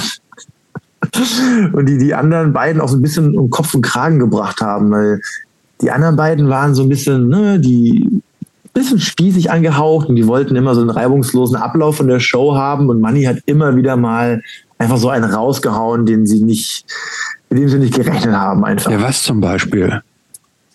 Boah, weiß ich gar nicht, irgendwas Spontanes auf jeden Fall, weil die Show war sehr einstudiert. Es war wirklich jeden Tag die exakt aber da ist, Ansagen. Das klingt aber auch wahnsinnig langweilig. Da passiert doch nicht so viel auf der Bühne oder einer Flippers-Show, oder? Natürlich, die ja, Leute, die Zuschauer flippen aus, den, den, diese Choreo, die auf der Bühne aufgeführt wird. Ja, das weiß ich ja eben nicht so genau. Ja, also ähm, genau, also wie gesagt, ich musste, wir haben dann morgens um neun ausgeladen, sind dann in die Halle rein in fünf Stunden stand alles. Soundcheck muss man ja nicht groß machen, ne? ist ja alles Nö. Playback. Ja. Ähm, wobei die, die Strophen, also wenn die ihre Strophen singen, die singen dieses, das ist live. Ah, okay. Alles andere ist Playback. Und genau aufgebaut, dann war irgendwie so ein bisschen Nightliner rumflacken und so. Witzigerweise, als wir in Berlin waren, das war der Oberhammer, da war in Berlin am Samstag, da war eine Demo in Berlin, da bin ich hin also nach dem Aufbau konnte ich noch zu der Demo gehen. 2009, das war irgend so eine Freiraum-Demo irgendwie. Und da hat's, da ist es kurz eskaliert, da äh, in Friedrichshain. Mhm. da hat es kurz gescheppert und so. Und so eine, so eine Bullenwanne ist umgeflogen und ich war kurz so, ach du Scheiße, jetzt überleg dir genau, was du machst. Mhm. Weil du hast später noch dieses Flippers-Konzert. und dann habe ich mich entschieden, okay, ich gehe jetzt hier weg. Und da bin ich schon mit den ganzen Omis und Opis Richtung O2 Arena geströmt, weil wir dann da ja das Konzert hatten. Mit Live-DVD, mit Live-Aufzeichnung auch. Okay. Das war ja in Berlin. Genau. Also, und das Coole bei dieser Tour war, die war nicht ganz ausverkauft. Also die, die zweite Tour, die war ja komplett Lief ausverkauft. schlecht aber- quasi. ja, es war, also war nicht rappelvoll wie auf der zweiten, wie auf der Abschiedstour. Und ich konnte dann halt in jeder Stadt, in der wir waren oder in vielen Städten so Freunde einladen. Mhm. Befreundete Bands, die irgendwie unbedingt die Flippers Show sehen, wo sehen wollen. Mhm. Die durften, dann, die durften dann so als Vorband natürlich auftreten. Ey, aber Moment, aber gibt's, bei sowas überhaupt noch Vorbands bei so Flippers-Konzerten? Nee, da gibt es Nee, keine einfach nur Vorbands. Flippers. Einfach nur Flippers. Wobei, es gibt dann, also ich habe ich hab auch mal Maite Kelly gemacht und die hat auch eine Vorband gehabt, eine ganz schlimme Boy-Group. Also die waren wie eine Boy-Group, wie Backstreet Boys, nur in Schlager. Ah. das war ganz schlimm. Ah, die kenne ich. Die heißen, Moment mal, es gibt so, gibt so einige Schlager-Boy-Groups. Ja, Ne? Ja, ja, die ja. waren, glaube ich, auch voll, voll, voll angesagt. Die haben mir auch so ein Ohrwurm verpasst, den kriege ich heute noch nicht los. Wie heißt der? Äh, die hat irgendwas mit Feuer. Die die Band hieß? Feuerherz. Feuerherz. Kann das sein? Ja, Feuerherz. Eine Boygroup, die Schlager macht, ey. Doch geil. Aber ich dachte echt, okay, das, das kenne ich jetzt auch noch nicht. ähm, nee, voll geil. Mir fällt der Ohrwurm tatsächlich gerade nicht ein. Okay, ja, so. du hast ja Glück gehabt. Ja. Und dann waren die Flippers, hatten keine Vorband, da ging es dann wirklich Punkt 8 los. Da standen wir dann auch so auf der Treppe hinterm Vorhang zusammen mit den, mit den drei, mit den Flippers und wir drei als Band äh, Leute. Der Trucker, die waren, das waren die Trucker, die sind dann wirklich aus dem Truck so eine halbe oder sich zehn Minuten vor der Show gefallen, haben sich so ein schwarzes Hemd übergezogen und einer hatte noch so voll die abstehenden Haare, so vom Pennen und ist dann einfach auf die Bühne und hat dann äh, drei Stunden Keyboard gespielt. Oder so getan, als ob. Ich glaube, der eine hatte sogar sein, Absurd. sein Telefon lag da, der hat Fußball geguckt oder so meistens während der Show, ne? Das ist eigentlich ganz geil. Das war ganz geil, ne?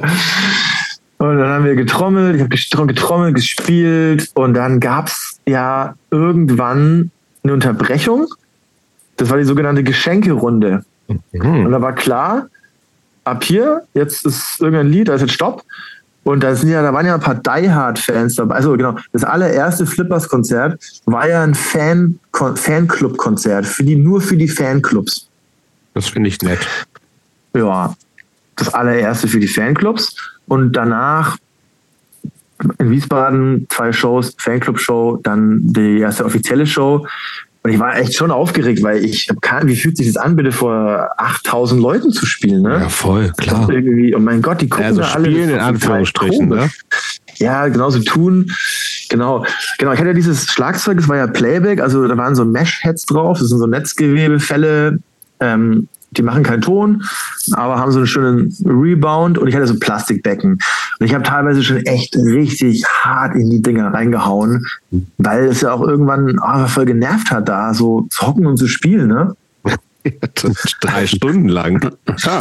Genau, drei Stunden, weil dank dieser Geschenkerunde, die ja teilweise echt eine halbe Stunde gedauert hat. Also Geschenkerunde heißt, Leute kommen dahin und schenken den Flippers selbstgemalte Bilder.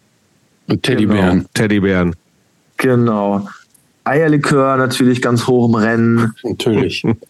zartbitter Schokolade, Ja. irgendwie den ganzen Kram, worauf alte Leute mir abfahren. Und Pralinen, Blumen natürlich ohne Ende. Ja, Blumen, genau. Ähm, Wa- Warte mal, aber apropos, ähm, äh, ich muss dich gerade mal unterbrechen, apropos Eierlikör, was gab's denn eigentlich im Backstage so für Catering? Auch köstlich, nehme ich an, oder? Also das war dann ganz normales Catering, das war jetzt nichts Besonderes. Das war halt, wir hatten auch eine, eine Küche dabei, ne? Catering dabei. Ähm, So richtig mit Mad Eagle und sowas? ja, es gab einfach, es gab einfach Frühstück, das Übliche, was man so, ne, da gab es dann Bacon und Bohnen und Bratwürstchen und mittags gab es Spaghetti und abends gab es irgendwie das gleiche nochmal, nur anders serviert oder so. Ne? Was ist also, mit, so vegan, vegetarisch? Bist du, warst du? Ähm, genau, ich war zu dem Zeitpunkt Vegetarier schon und ja. wir hatten einen in der Crew dabei, der war vegan. Und okay. für den wurde tatsächlich vegan gekocht. Oh ja. Und dann habe ich auf dieser Tour entschieden, irgendwie vegan zu werden und habe dem, dem Koch ja viel gesagt, Zeit zum Nachdenken während dieser drei Stunden Shows wahrscheinlich. Hatte viel Zeit zum Nachdenken, auf jeden Fall ohne Ende. Konnte meine ganze Zukunft planen. Ja. Und genau, und dann, das war auch heftig, weil dann habe ich diesem Koch gesagt, ey, hör zu, kannst du für mich einfach auch noch vegan kochen? Dann sind wir halt zu zweit. Dachte ich so, mach ich mal so nebenbei, wird kein Problem sein. Dieser Koch, der war, das war so ein Typ, der hat 50 Jahre dabei, das war ein richtiges Arschloch, der war dann so mhm. richtig sauer auf mich, weil er jetzt dann noch mehr für irgendwelche Veganer einkaufen oder kochen musste. Keine Ahnung, was ein Problem war. Ne? Das war so ein richtiger miese Peter, der auch mhm. dann im Bus nach der Show irgendwie, das war einfach so ein richtiger Unsympath, irgendwie so ein Frankfurter, der irgendwie einfach Bock hatte, schlechte Laune mhm. zu verbreiten. Mhm. Also nichts gegen Frankfurt, ne? aber irgendwie, dieser, das hat irgendwie gepasst in diesem ja, Dialekt. Verstehe, verstehe. Ähm, und der hat dann, der hat mich dann auch so voll, also der hat mich dann so richtig auch immer angemacht und wollte, wollte, sich, wollte mich so provozieren und so. Ich bin dann auch mal an ihm vorbeigelaufen im Catering mit so einem Kaffeebecher und dann hat er mich so angerempelt, dass mein Kaffee so aus der Hand geflogen ist und so, ne? Also einfach, der wollte mir einfach zeigen, dass er keinen Bock mehr auf mich hat. Mhm. Mhm. Also irgendwie schon so eine raue, schroffe Welt auch irgendwie. Naja, egal. E egal. Ich war dann, hab dann mein veganes Essen bekommen, alles gut. Ähm, die waren die Flippers da eigentlich überall dabei? Oder nee. waren die abgeschirmt immer von euch? Das war alles Crew. Ich muss ja echt gestehen, die Flippers waren mega oft morgens, echt wirklich morgens um 9 Uhr, 10 Uhr, wenn wir Frühstück hatten, dann kamen die an, um bei uns zu frühstücken im Catering. Und zwar aus dem Grund, dadurch haben die sich einfach im Hotel das Frühstück gespart. Haben die dann einfach gar nicht gebucht. Das ist einfach. Macht, total Sinn irgendwie. Also, dass, dass du der Künstler um 9 Uhr, den du absolut überhaupt nicht sehen willst zu der Uhrzeit, dann da im Catering rumrennt und dir dein Essen weg ist, nur weil er irgendwie sich 18 Euro fürs Frühstück sparen will oder so, ne? Also das war schon echt so, puh, mein Gott, das ging gar nicht. Genau. Aber jetzt mal ganz, also du hast, ähm, du warst schon der einzige Typ, der da schon so einen subkulturellen Background hatte? Oder gibt es auch andere Leute, wo du sagst, ja, die Trucker, Moment, die Trucker. Ja, nee, die Trucker waren die vollen Bauern. Die, die, der eine Trucker war so, der hat gar nichts, der war so richtig, der hat mich sogar gefragt, warum ist man eigentlich vegan? Oh, also der hat. Der hätte es auch veganisieren können. Wer ja, ist der inzwischen vegan? So, Wahrscheinlich ist das. Ich habe tatsächlich diesen Sommer, diesen Typ, der mit zusammen in der Band war, wieder getroffen auf einem Festival in Rothenburg. Vegan Straight Edge ist der jetzt auch. also ja, er sieht ziemlich gut aus. Könnte mir gut vorstellen, dass er jetzt so vielleicht Raw, Raw, Food, raw, raw äh, unterwegs ist, Raw unterwegs ist. Äh, schon knochig so. Ja, dann hat man sich nach zehn Jahren wieder getroffen. Also ich habe dich fast gar nicht erkannt, bla bla bla. Okay. Und dann, und ich dachte mir so, ja, mit dir Arsch will ich aber auch einfach gar nichts zu tun haben. Weil das war auch echt so ein nerviger. Das war so eine Crew da aus Hassfurt, das waren so richtige Bauern und mhm. das war ein bisschen anstrengend. Also ich war da wirklich schon der Einzige mit Punk-Hintergrund und so. Okay. Das war, musste mich da schon irgendwie durchboxen. Okay.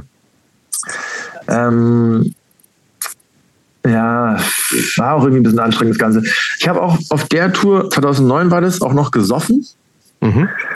Da bist du dann halt ne, während der Show und da ging natürlich nichts mit Saufen, aber danach bist du in diesem Nightliner, Doppeldecker, 18 Leute, 18 Betten. Das war eine rollende Kneipe. Da durfte man noch rauchen, da war alles verraucht, alles, da hat man sich dann einfach danach die Kante gegeben, ne? Mhm.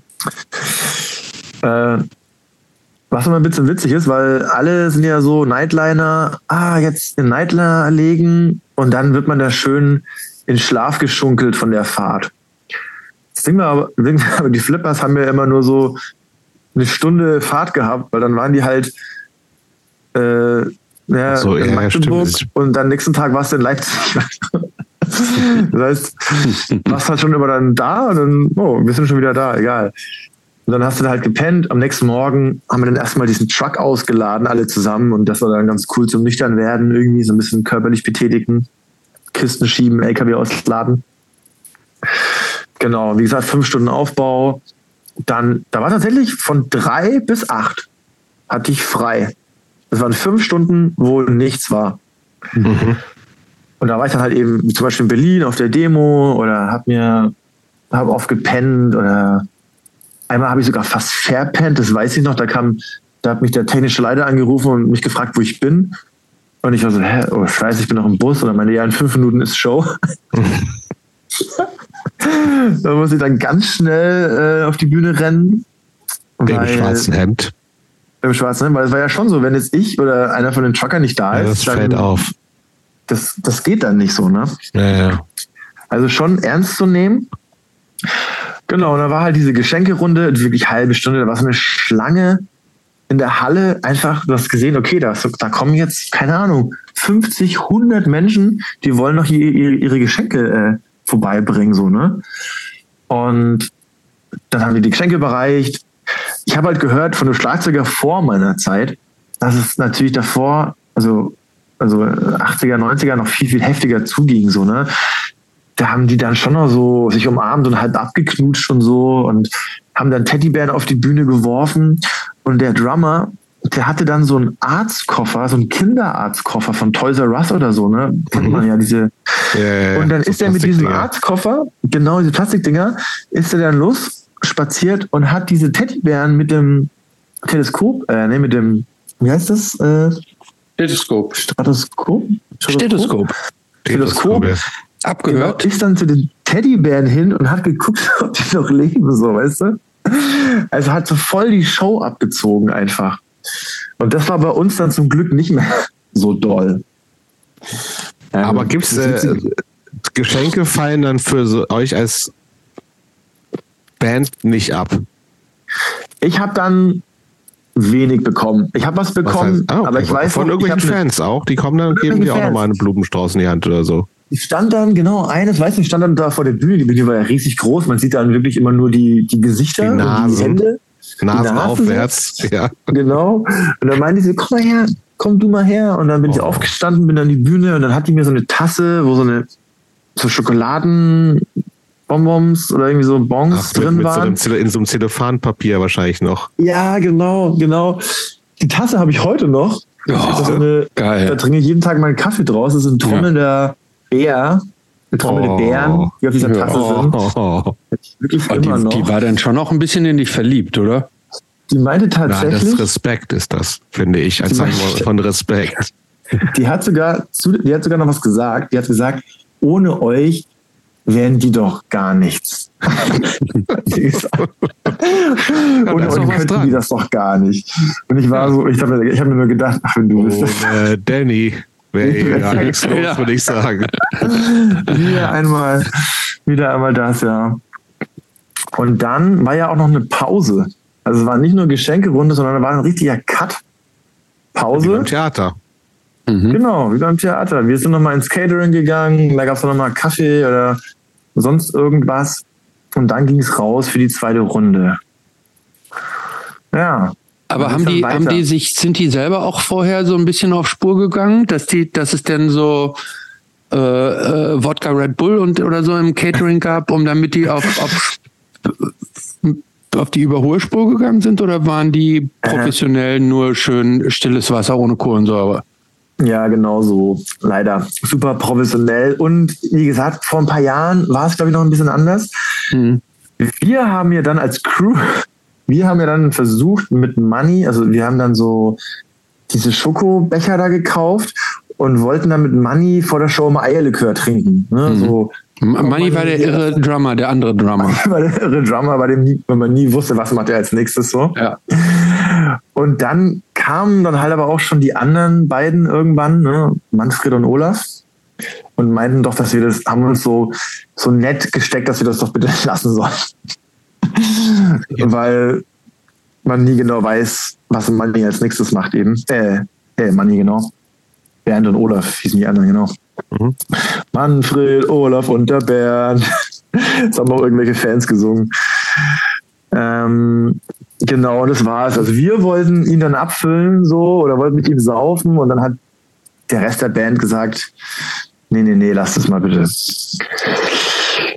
Ähm, genau, wie gesagt, die hatten ihre Ehefrauen dabei, die waren so in den Hallen, der Halle positioniert an allen Ecken und Enden und haben die komplette Show, Crew, Fans bewacht, glaube ich.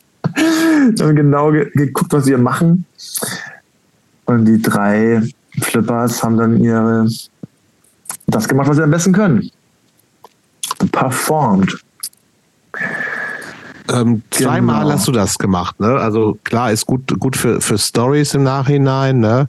Ähm, ja, total. Ist aber auch, klingt auch ein bisschen langweilig. Nee, finde ich nicht. Nee, ich finde es nee. ein bisschen langweilig. Ja, es ist so, es ist halt ein, jeden Tag eine andere Stadt jeden, die, die Begeisterung, die Euphorie jeden Abend, äh, ein Abend ekstatischer als der andere und vergleich das mal bitte mit deiner Arbeit, die du jeden Tag hast. Auch schon wieder. Da so äh, am, am Bildschirm und so, ne? Ja. Muss man sagen, die Flippers hatten auch Teleprompter vor der Bühne, wo die Texte mitgelaufen sind, falls mal die eine oder andere Zeile vergessen wird. Weil die saßen auch ganz schön vom Bildschirm. ja, aber du ja nicht. Du hast ja jetzt auswendig gelernt vorher. Genau, ich habe dann auch irgendwann angefangen mitzusingen, ne? weil es war wirklich irgendwann stinklangweilig. So, ich saß da so, habe getrommelt. Ähm, das Ding ist ja, dass diese Songs ja auch alle so konzipiert sind, dass die meistens 120 BPM, also immer so ein bisschen mhm, über dem Herz, mhm. Schritt. Das heißt, es ging die ganze Zeit ab. Es ging die ganze Zeit nach vorne. Und die haben auch die, das Publikum immer animiert. Okay, und jetzt alle aufstehen. Mhm. Wieder hinsetzen. Und jetzt wieder alle aufstehen und hinsetzen. Es war wirklich auch echt, die haben Gas gegeben, so, ne? Die haben, okay. haben die auch so ein Wall of Death gemacht? ja, von wegen. Also, die waren dann, das sind schon Sitzkonzerte, oder? Das Witzige war ja die Stagehands, die wir hatten. Das waren so sechs Airfooter mit reißende Stagehands. Die mussten dann während der Show sich ins Smoking schmeißen und Securities spielen. Die sparen an allen Ecken und Enden die Flippers. an allen Ecken und Enden. Ne? Und wenn dann da die Fans nach vorne gehen und die Securities, die super gut ausgebildet Airfooter Stagehands, dann irgendwas sagen, dann die drohen ja gleich mit dem Anwalt und so, ne? Also das Publikum, was da vor Ort ist Natürlich. Man muss sagen, da war alles vor Ort. Ne? Das geht ja durch alle Altersklassen. Also da waren junge Leute, alte Leute. Ähm, meistens war es so, vorne in den Stühlen, unten am Parkett waren nur alte Leute. Und oben in den Rängen waren irgendwelche Leute mit Hawaii-Hemd, die dachten, Flippers ist der wahre Punk. Okay. Ja. Und es gab tatsächlich ein paar Leute, ich würde mal sagen, 10 bis 20 Stück, die bei jeder Show waren. Mhm. Bei allen. Also 43 Konzerte und beim zweiten Mal waren es ja 50 Konzerte. Und die haben tatsächlich jeden Tag über die gleichen Witze gelacht, die die Flippers gesagt haben, obwohl sie die schon kannten. Ja, weil er jedes Mal gleich gut war. Ja. Gut, guter Witz ist ein guter Witz. guter Witz ist ein guter Witz. Auf jeden Fall. Genau. Und also was ich noch sagen wollte, was cool war bei der ersten Tour, war halt eben nicht ganz ausverkauft. Da waren zum Beispiel in Kiel, da war Tackleberry, die Band mhm. Tackleberry, falls ihr die mhm. noch kennt, mhm. die waren komplett da, haben sich die Show angeguckt. Ich weiß nicht, ich habe die dann kurz in der Pause getroffen, meinte, und wie findest du es so? Und da meinten so zwei, also Danny, wir haben dich echt gern und es war echt cool, aber ich muss jetzt nach Hause. Dann kam aber in der Pause kam noch eine neue Rutsche an Leuten. Dann haben die weitergeguckt. Dann in Köln, da war, da war richtig was los in Köln. Da war dann Cobretti und Deny Everything da. Mhm. Diese zwei Kölner Bands, mit denen wir auch viel gespielt haben, damals mit Even Worse zu der Zeit. Da hatte irgendwie Pablo, der Sänger, hatte Geburtstag oder so. Und dann haben die da bei den Flippers gefeiert in der Langsys Arena. Und in Nürnberg waren meine ganzen Punk-Freunde da. Mhm. Und ich hätte nie gedacht, aber das Ding ist, so gegen Ende des langen Sets dürfen die Leute nach vorne kommen. Also die dürfen aufstehen und bis an die Bühnenkante rennen. Mhm. Und da waren sogar in Nürnberg meine ganzen Punk-Freunde, waren alle mit vorne in der ersten Reihe und haben da getanzt. Ich habe nur die bunten Haare gesehen, da in der Leinwand, die da mitläuft. Und dachte ich mir kurz, ach du Scheiße, ey, bitte macht jetzt keinen Scheiß. Also bitte kein Stage-Dive oder mhm. irgendwas komplett Verrücktes oder so. Mhm, ja, das wäre echt nicht cool. haben die zum Glück nicht gemacht, aber die haben sich, die meisten haben sich wirklich mitreißen lassen von dem Quatsch und haben einfach getanzt und halt gute Laune gehabt. So. Ein paar sind auch gegangen, weil die haben dann ein bisschen zu genau zugehört, was die Flippers erzählt haben. Das darf man nicht, mhm. sondern eher hier rein, da raus und mit mhm. Humor nehmen. Und die meisten haben wirklich echt dann durchgehalten, haben Party gemacht, waren bis zum Ende da und fanden es danach total cool auch noch.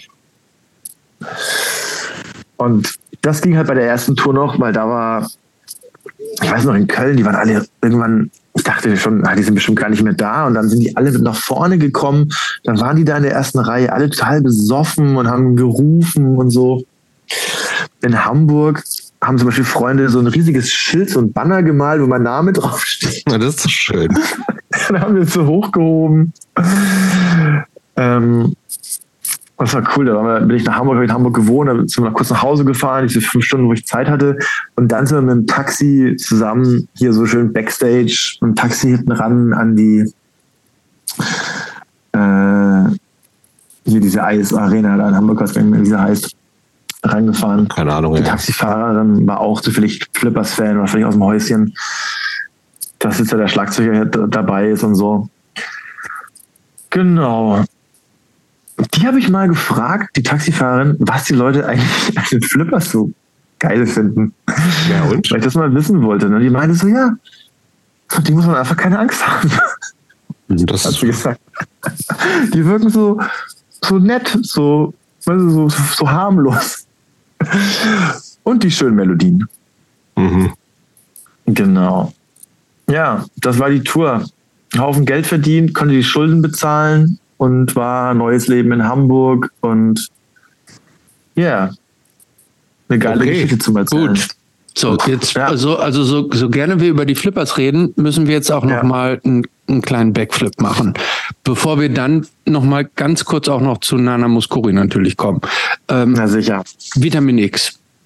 Ja. Genau, Vitamin X. Erste, erste Frage, sind, sind Vitamin X eigentlich die Flippers des Hardcore? Ja oder nein? Ja, oder die Mimis. Also ich glaube, ich, ich glaube, Vitamin X sind die Flippers des Hardcore und die Mimis sind die Flippers des Punk. Gut. Fun Punk. Gut. Also ich würde ja doch sagen, ja, irgendwie schon. Irgendwie schon. Ähm, wie kam, wie kam wie bist du dahin Vitamin X? Genau, das war dann auch wieder so, das war dann so gegen Ende der Tour, der Flippers Tour, das waren dann die letzten Blöcke, die es noch, ich glaube, die letzten ein, zwei Blöcke. Und da habe ich einen Nachtzug gebucht nach Wiesbaden, weil die, hä, schon wieder Wiesbaden. ja, schön. genau. Ähm, ich habe einen Nachtzug gebucht, weil wir mit Flippers da am Freitag oder so in Wiesbaden waren. Und ich bin dann Donnerstagabend, da habe ich in Hamburg gewohnt, bin ich in die Lobusch gegangen zum Konzert. Da hat The Fight gespielt. The Fight aus Polen. Wo Wolfi auch Schlagzeug gespielt hat. Wo Wolfi auch Schlagzeug gespielt hat, genau. Und dann Wolfi getroffen und hier, moin, was geht, unterhalten. Und dann hat er mir an dem Abend gesagt, er will bei Vitamin X aussteigen, ob ich nicht Bock habe, da einzusteigen. Mhm. Und ich war völlig so, was? Willst du mich verarschen? Mhm. Ja, klar, klar will ich da einsteigen, Mann. Auf jeden Fall. Mach das bitte irgendwie klar. Und dann, dann war das eben diese Show. Ich bin nach Wiesbaden im Nachtzug gefahren. Das weiß ich, das war die völlige Katastrophe. Da ist der Zug in Hannover stehen geblieben und ist nicht mehr weitergefahren, weil man noch auf einen Anschlusszug aus Russland gewartet hat. Ich kam dann auf jeden Fall am nächsten Tag sowas von zu spät bei den Flippers. Aber da war irgendwie auch schon egal einfach. Da war dann halt Aufbau und dann haben das andere für mich übernommen und so. Ähm, genau, und dann hat Wolf hier den Kontakt aufgebaut und die waren witzigerweise drei Wochen, nachdem wir uns getroffen hatten, in Hannover. Hm? Die haben in Hannover gespielt mit Dean Dirk zusammen. Damals in diesem Laden Kaiser irgendwas. egal. Und dann meinte ich so, hey, ich könnte da vorbeikommen und wir könnten dann vorm, zum Soundcheck oder vorm Einlass mal kurz ein paar Lieder anspielen oder so. Dann habe ich so vier, fünf Lieder ein bisschen geübt, es war, war gar nicht so viel Zeit. Bin dann da hingefahren, stand dann da rum, hab dann gewartet und so. Vitamin X kam wie immer mega zu spät. Und dann kam die halt an und ich so, hey Wolfi, hier bin ich. Dann die Vitamin Xler auch so, ah ja, okay, moin, hi. Und dann war schon kurz vor Einlass, also war schon richtig spät. Und dann haben wir da ganz schnell noch zusammen Mucke gemacht. Ich war voll aufgeregt, habe viel zu schnell gespielt. Und dann war auch nach drei, vier Songs ganz schnell vorbei. Wolfi stand so da, meinte, ey, ich find's richtig geil, voll cool. Ich war so, keine Ahnung. Und die anderen waren auch, ähm, ja, vielleicht kommst du mal nach Amsterdam und wir proben richtig. Hm? Und dann, dann war der Abend, dann haben die, die Show gespielt, ich habe das alles reingemacht, ein richtig geile, geiles Konzert. Ähm, und dann habe ich zu Hause nochmal geübt, alle Songs. Wolfi hat mir dann auch so ein Video gemacht, wo er sich selber gefilmt hat beim Schlagzeugspielen. Und ich habe dann auch so ein E-Drum in meinem Zimmer gehabt, zu der Zeit habe geübt, geübt. Bin nach Amsterdam gefahren, mit meinem ganzen Scheiß, Snare, Fußmaschine, Becken, in einem komischen Eurobus bin ich da hingefahren, der unterwegs noch angehalten hat, weil irgendwelche zwei Fahrgäste den, den, den Schaffner angepüppelt haben und der wollte nicht mehr weiterfahren. Da mussten die Bullen kommen. Das hat alles zwei Stunden gedauert, ewig lang. Und dann bin ich nach acht Stunden oder so in Amsterdam angekommen, stand dann so Amstel Station und dann kommt Marc mit seinem Hollandrad und meint, hi, spring auf. Und ich so, Rucksack, Snare, Fußmaschine, Beckentasche, okay, cool. Dann bin ich auf seinen Gepäckträger und dann sind wir zu dem Proberaum gefahren. Und da haben wir dann eigentlich eine ziemlich coole Probe gespielt. Ich bin wieder nach Hause gefahren. Und dann habe ich erstmal eine Woche gar nichts von dem gehört. Und war so, hä, was ist denn jetzt so, ne? Und dann habe ich eine E-Mail geschrieben, also, ey, was ist denn los? Wie sieht's aus? Was, war das für euch so? Bin ich in der Band? Und dann bei Mark irgendwann so, yeah, I guess you're in the band now. Ha, ha, ha. ja. Und dann war ich dabei. Aber was ist denn, also tatsächlich ist das ja so, was wird denn da im Vorfeld schon in so einem Fall besprochen? Also im Sinne von, naja, offensichtlich ist ein Großteil der Band in Amsterdam, du wohnst in Hamburg, äh, ist nicht so wie, wir sind an einem Ort, wir treffen uns dienstags immer zum Proben und dann machen wir vielleicht mal ein paar Konzerte, fahren von hier zusammen los. Da ist ja auch viel mehr Logistik involviert und auch Kosten im Sinne von äh, zum Proberaum fahren. Hier in Berlin kann ich mir noch selber leisten, aber immer dahin fahren. Äh, war das da schon gleich Thema? Weil Stimmt. Ja klar, mein, der Vorteil war, Wolfi, der war ja in Dresden. Das war ja noch Richtig. weiter weg. Ja, er so also in Warschau gewohnt in der Zeit schon? Der hat in Dresden ja. gewohnt, hat aber in der Warschauer Band gespielt. Mhm. Das war eigentlich, das muss man sich mal vorstellen. Dresden, Warschau. Ja. Und dann Dresden, Amsterdam. Das sind ja jeweils acht Stunden in beide Richtungen so. Und dann hat er noch in der Band in Spanien gespielt. Genau, das heißt, die, die Zeigen standen, sage ich mal, eh schon gut, weil Hamburg ja sozusagen viel näher dran ist als Dresden. Mhm. Und es ging der Band ja damals wirklich darum, die wollten jemanden haben, der straight edge ist. Okay. Ähm, es ist zwar, ne, es wird ja nicht an die große Glocke gehangen mit der mit X Straight Edge Band, aber sie waren es halt immer und sie wollen es auch weiterhin bleiben und deswegen haben die sich ja immer deutsche Schlagzeuger geholt, weil die in Holland dann irgendwie keinen mehr gefunden haben. Mhm. Und deswegen die, der meinte auch, ja, Hamburg ist jetzt zwar nicht gerade around the corner, aber ja. Damit hatten sie Erfahrung. Und sowas haben die dann so, ey, wir zahlen dir deine Fahrten hier immer auch und so. Genau. Ja. Und dann war es, genau, dann haben die auch die Fahrten bezahlt, hin und zurück. Und dann war es auch immer so, wenn wir dann Freitag, Samstag Shows hatten, bin ich immer Donnerstag, ne, Donnerstag war immer frei, muss ich mir immer halten. Donnerstag hinfahren, proben und dann Freitag, Samstag Shows. Genau. Mhm das war so der Deal. Und das ging jetzt eigentlich über zwölf Jahre. Und war ähm, gleich klar, dass das, dass die A das Open End machen wollen, so und immer neue Platten auch machen wollen und dass die B auch tatsächlich so relativ, also wie, wie viel, wie, wie viel Zeit ist eigentlich Vitamin X? Wie viele Shows gibt's? Ist klar, dass wir sagen, wir machen drei Shows im Jahr und sowas alles? Oder ich weiß nicht, wie, wie das schon das ist alles, war. Es ist eigentlich alles, wie es kommt irgendwie. Ne? Also wir machen das halt total aus Hobby. Die leben Hardcore, die Musik, auf Konzerte gehen, Konzerte spielen und Alben machen und sich über Musik unterhalten und Bands. Ähm, das heißt, es kommt einfach so, wie Zeit ist. Mhm. Es kommen, es hat eine Band, die gibt es schon lange, das heißt, es kommen lauter Anfragen, wollt ihr da und da spielen? Man muss eigentlich nur noch reagieren. Ähm, und dann war es halt so, als ich eingestiegen bin damals, war es immer so, hey, wir machen jetzt mal vier Shows in Italien.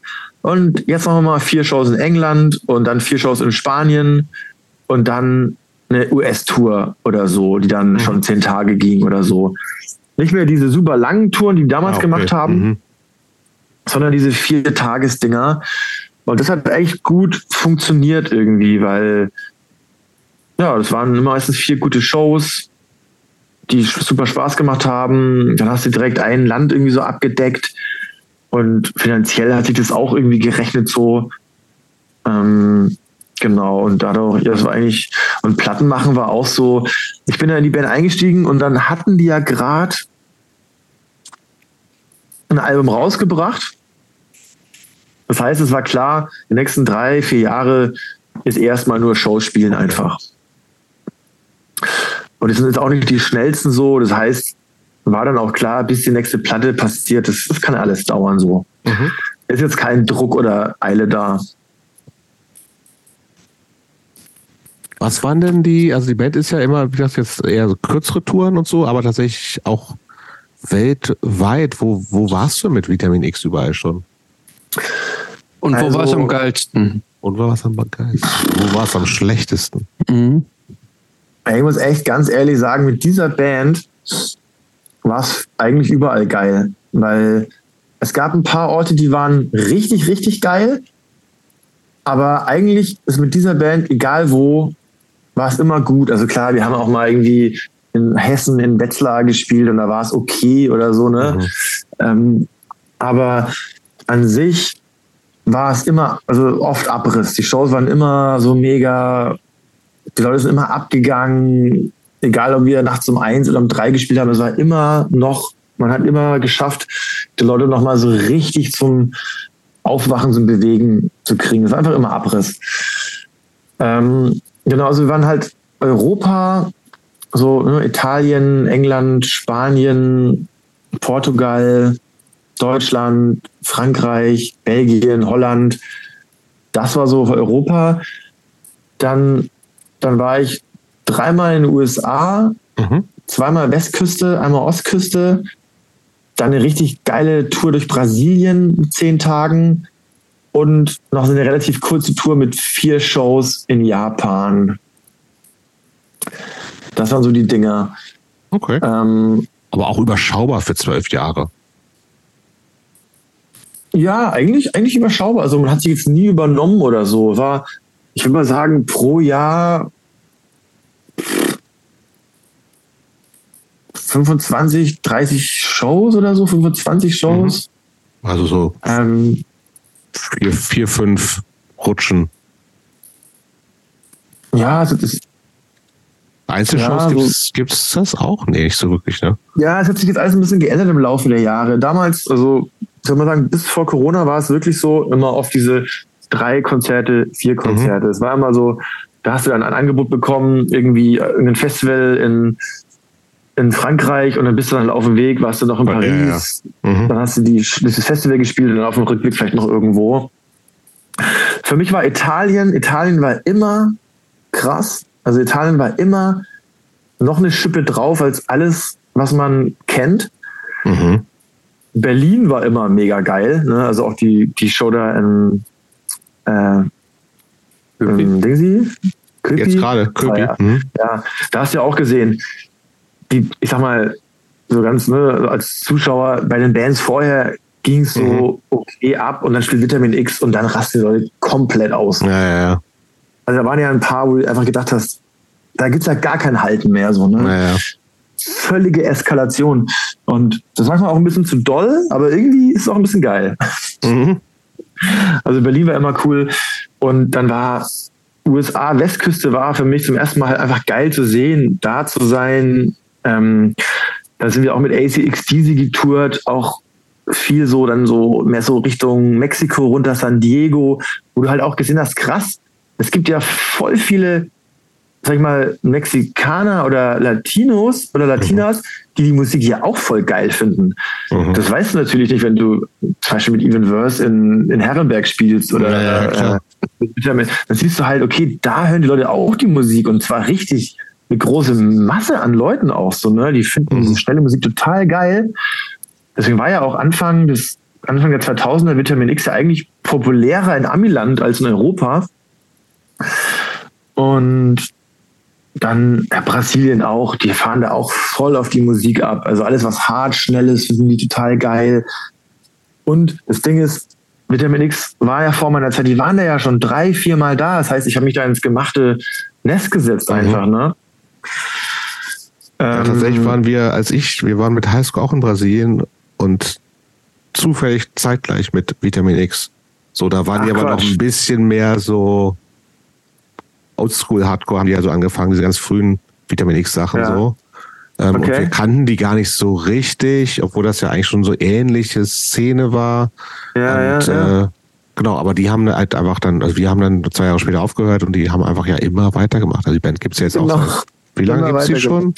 Wir hatten ja letztes Jahr, sechs, letztes Jahr 26 jähriges Jubiläum. Okay. Wahnsinn für so eine Band, ja. Ja, total.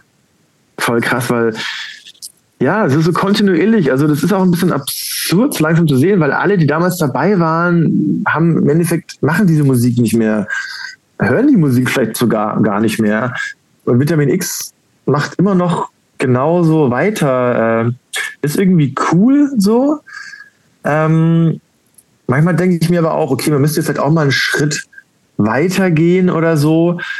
Aber dann denke ich mir auch zeitgleich, ja, aber irgendwie ist es ein Hobby für alle und irgendwie ist es auch einfach cool. Man spielt Shows, wo man Anfragen hat und sonst hängt man halt rum so, ne? Naja. Und warum das jetzt pushen und auf die nächste Ebene und einfach, man macht es einfach genauso wie vor 20 Jahren so, also die anderen vor allem. Mhm. Und dann, ja, was richtig krass war auch, äh, was hängen geblieben ist, Ostküste 2013 auf dem Maryland Death Festival. Da habe ich dann zum allerersten Mal Infest live gesehen, weil die haben da gespielt, weil mhm. die kamen ja nicht nach Europa irgendwie wegen dem Sänger, weil da irgendwas war. Und dann waren wir auf der Tour, da kam dieses Church Reunion. Diese Church, mhm. diese zwei Church Reunion Shows waren da zufällig in New York und wir waren da an dem Tag. Also wir hatten, wir hatten so eine Matinee-Show in New Jersey und sind danach nach New York gefahren und waren dann auf dieser Judge Reunion Show tatsächlich. Mhm. Und standen dann da, sind einfach auf die Bühne, haben uns da hinten hingestellt mit den ganzen anderen New Yorkern, die sich alle kannten und so. Und wir haben allen so zugenickt, so, ja, ja, wir können auch dazu. Und haben dann einfach da diese Judge Show gesehen, auf unserer Tour so. Und das war halt auch so ein Highlight. Das ist halt so eine Band, so Freunde oder mehr oder weniger Freunde, die so eine Leidenschaft, ne, kennst du ja Hardcore, mhm. gehst in Plattenläden, spielst eine Show, dann ist es fast wichtiger, die anderen Bands zu sehen. Bist auf einem Festival, denkst du, ja cool, die Bands, freust dich voll, dass du die Bands spiel, äh, spielen siehst.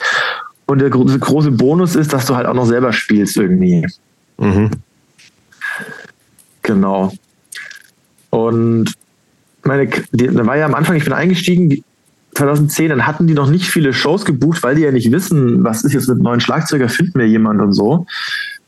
Und dann war erstmal das erste halbe Jahr so provisorisch Shows, die waren so okay. Und dann war ich so, warum geht denn hier nichts ab? Ich dachte, ich bin jetzt bei Vitamin X, jetzt geht's voll ab, aber es war halt einfach so diese schnellen Shows gebucht, weil man nicht wusste, was los ist. Und dann das erste krasse Konzert war in Berlin, hier im Kastanienkeller, mhm. 2012 das war dann so eine krasse Show, da ging so heftig ab, dass mhm. ah, cool. Mhm. Und da war für mich, okay, jetzt bin ich, glaube ich, angekommen so. Mhm. Wobei ich jahrelang nicht gerafft habe, dass ich in der Band bin. Ich habe immer jahrelang gesagt, ja, ihr, ihr und habe gar nicht, äh, dass wir, also dass ich da dabei bin, das habe ich irgendwie nicht so richtig gerafft. Gibt es Vitamin X in zehn Jahren noch? Also wenn Marc nicht stirbt vorher, glaube ich ja. Bist du denn noch dabei? Ja, das ist tatsächlich gerade so eine Frage, die ich mir allgemein stelle, wie es bei mir so weitergeht, weil mhm. ich war jetzt die ganzen letzten Jahre so viel unterwegs mit Reisen und mit meinem Job und dann mit den Bands. Ich habe gerade so ein bisschen, ich bin gerade so ein bisschen gern zu Hause mhm. und habe ein bisschen genug von dem viel unterwegs sein. Gleichzeitig macht es mir aber auch total Spaß. Also ich weiß noch nicht genau, wie ich das alles so unterbringe.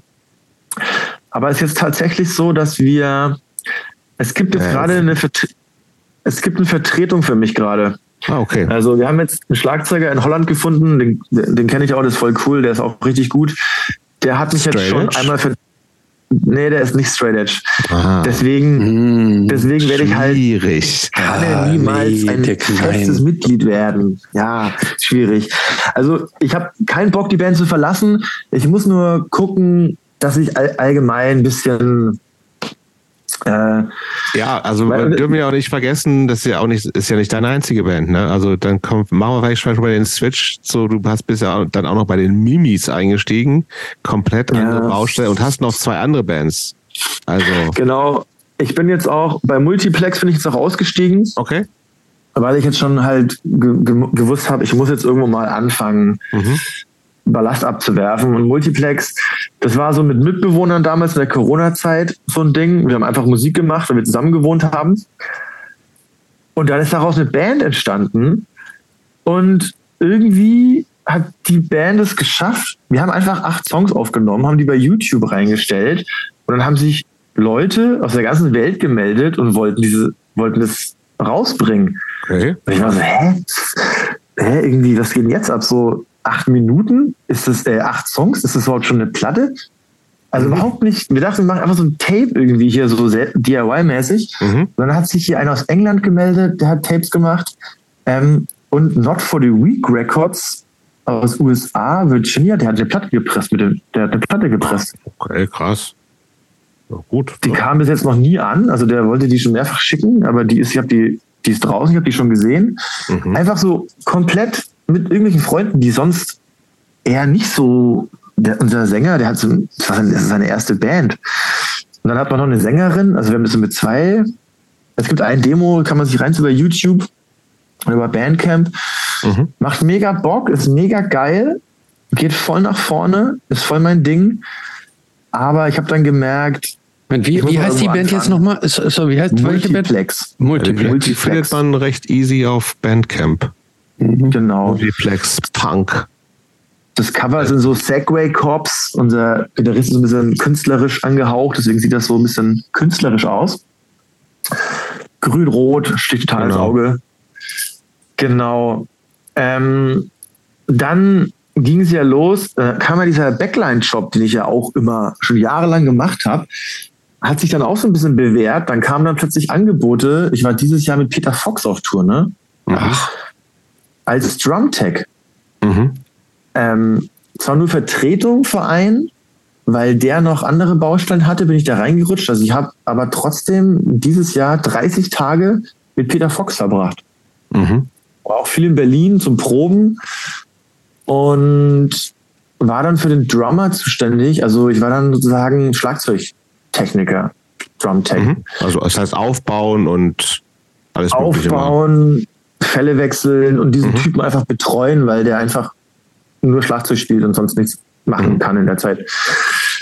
Und dann bin ich halt auch mit der Arbeit unterwegs und dann kommst du nach Hause, dann wartet dann die Band und dann, dann wartet mhm. die Band und dann ist eigentlich fast jedes Wochenende gefüllt und da weiß ich halt, da habe ich keinen Bock mehr drauf so. Mhm. Genau. Dann ist das mit den Mimis ja passiert, auch in der Corona-Zeit. Das ist ja auch so ein Ding. Ich habe ja so ein bisschen ich habe dann die School of Music in Hamburg noch besucht, ne? Hm? Als sie dann das nebenberuflich angeboten haben, also sprich, abends, so ein Abend die Woche und irgendwelche Wochenendkurse, also so, dass man das irgendwie machen kann und das einigermaßen noch arbeiten kann und bezahlen kann. Da war ich dann zwei Jahre.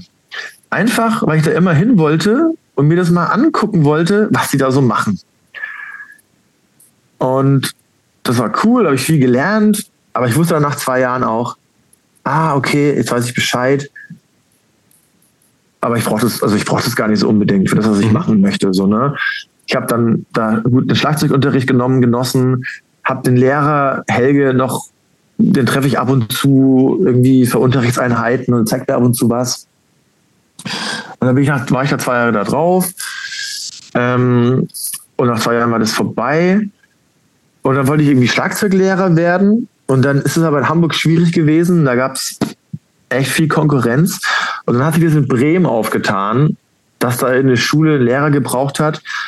Und dann habe ich da bin nach Bremen gefahren, um da erstmal einmal die Woche zu unterrichten. Und das Krasse war, das war nicht mal in Bremen, das war sogar, das war in Kirchweih. Das ist hier noch zehn Kilometer hinter Bremen. Mhm. Also du musst nach Bremen fahren mit dem Zug dann steigst du nochmal in einen kleinen Zug und dann steigst du da in Kirchweihe aus.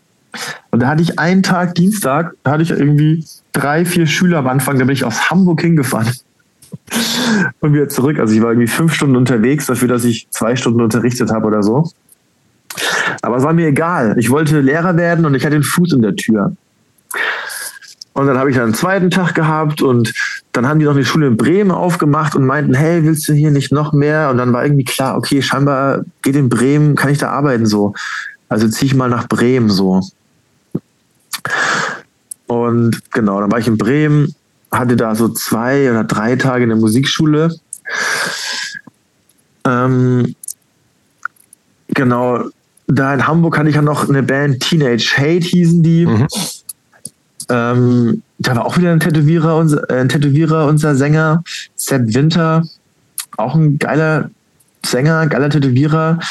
Die hatten da so, so ein bisschen so Garage Hardcore gemacht, was ich schon immer geil fand. So ein bisschen wie Regulations, mhm. so ein bisschen dieses schnelle, hektische Achtel ähm, Schlagzeug. Und mit denen dann irgendwie auch ein Tape gemacht, auch gar nicht viel gemacht. Und ähm, war aber eine coole Zeit.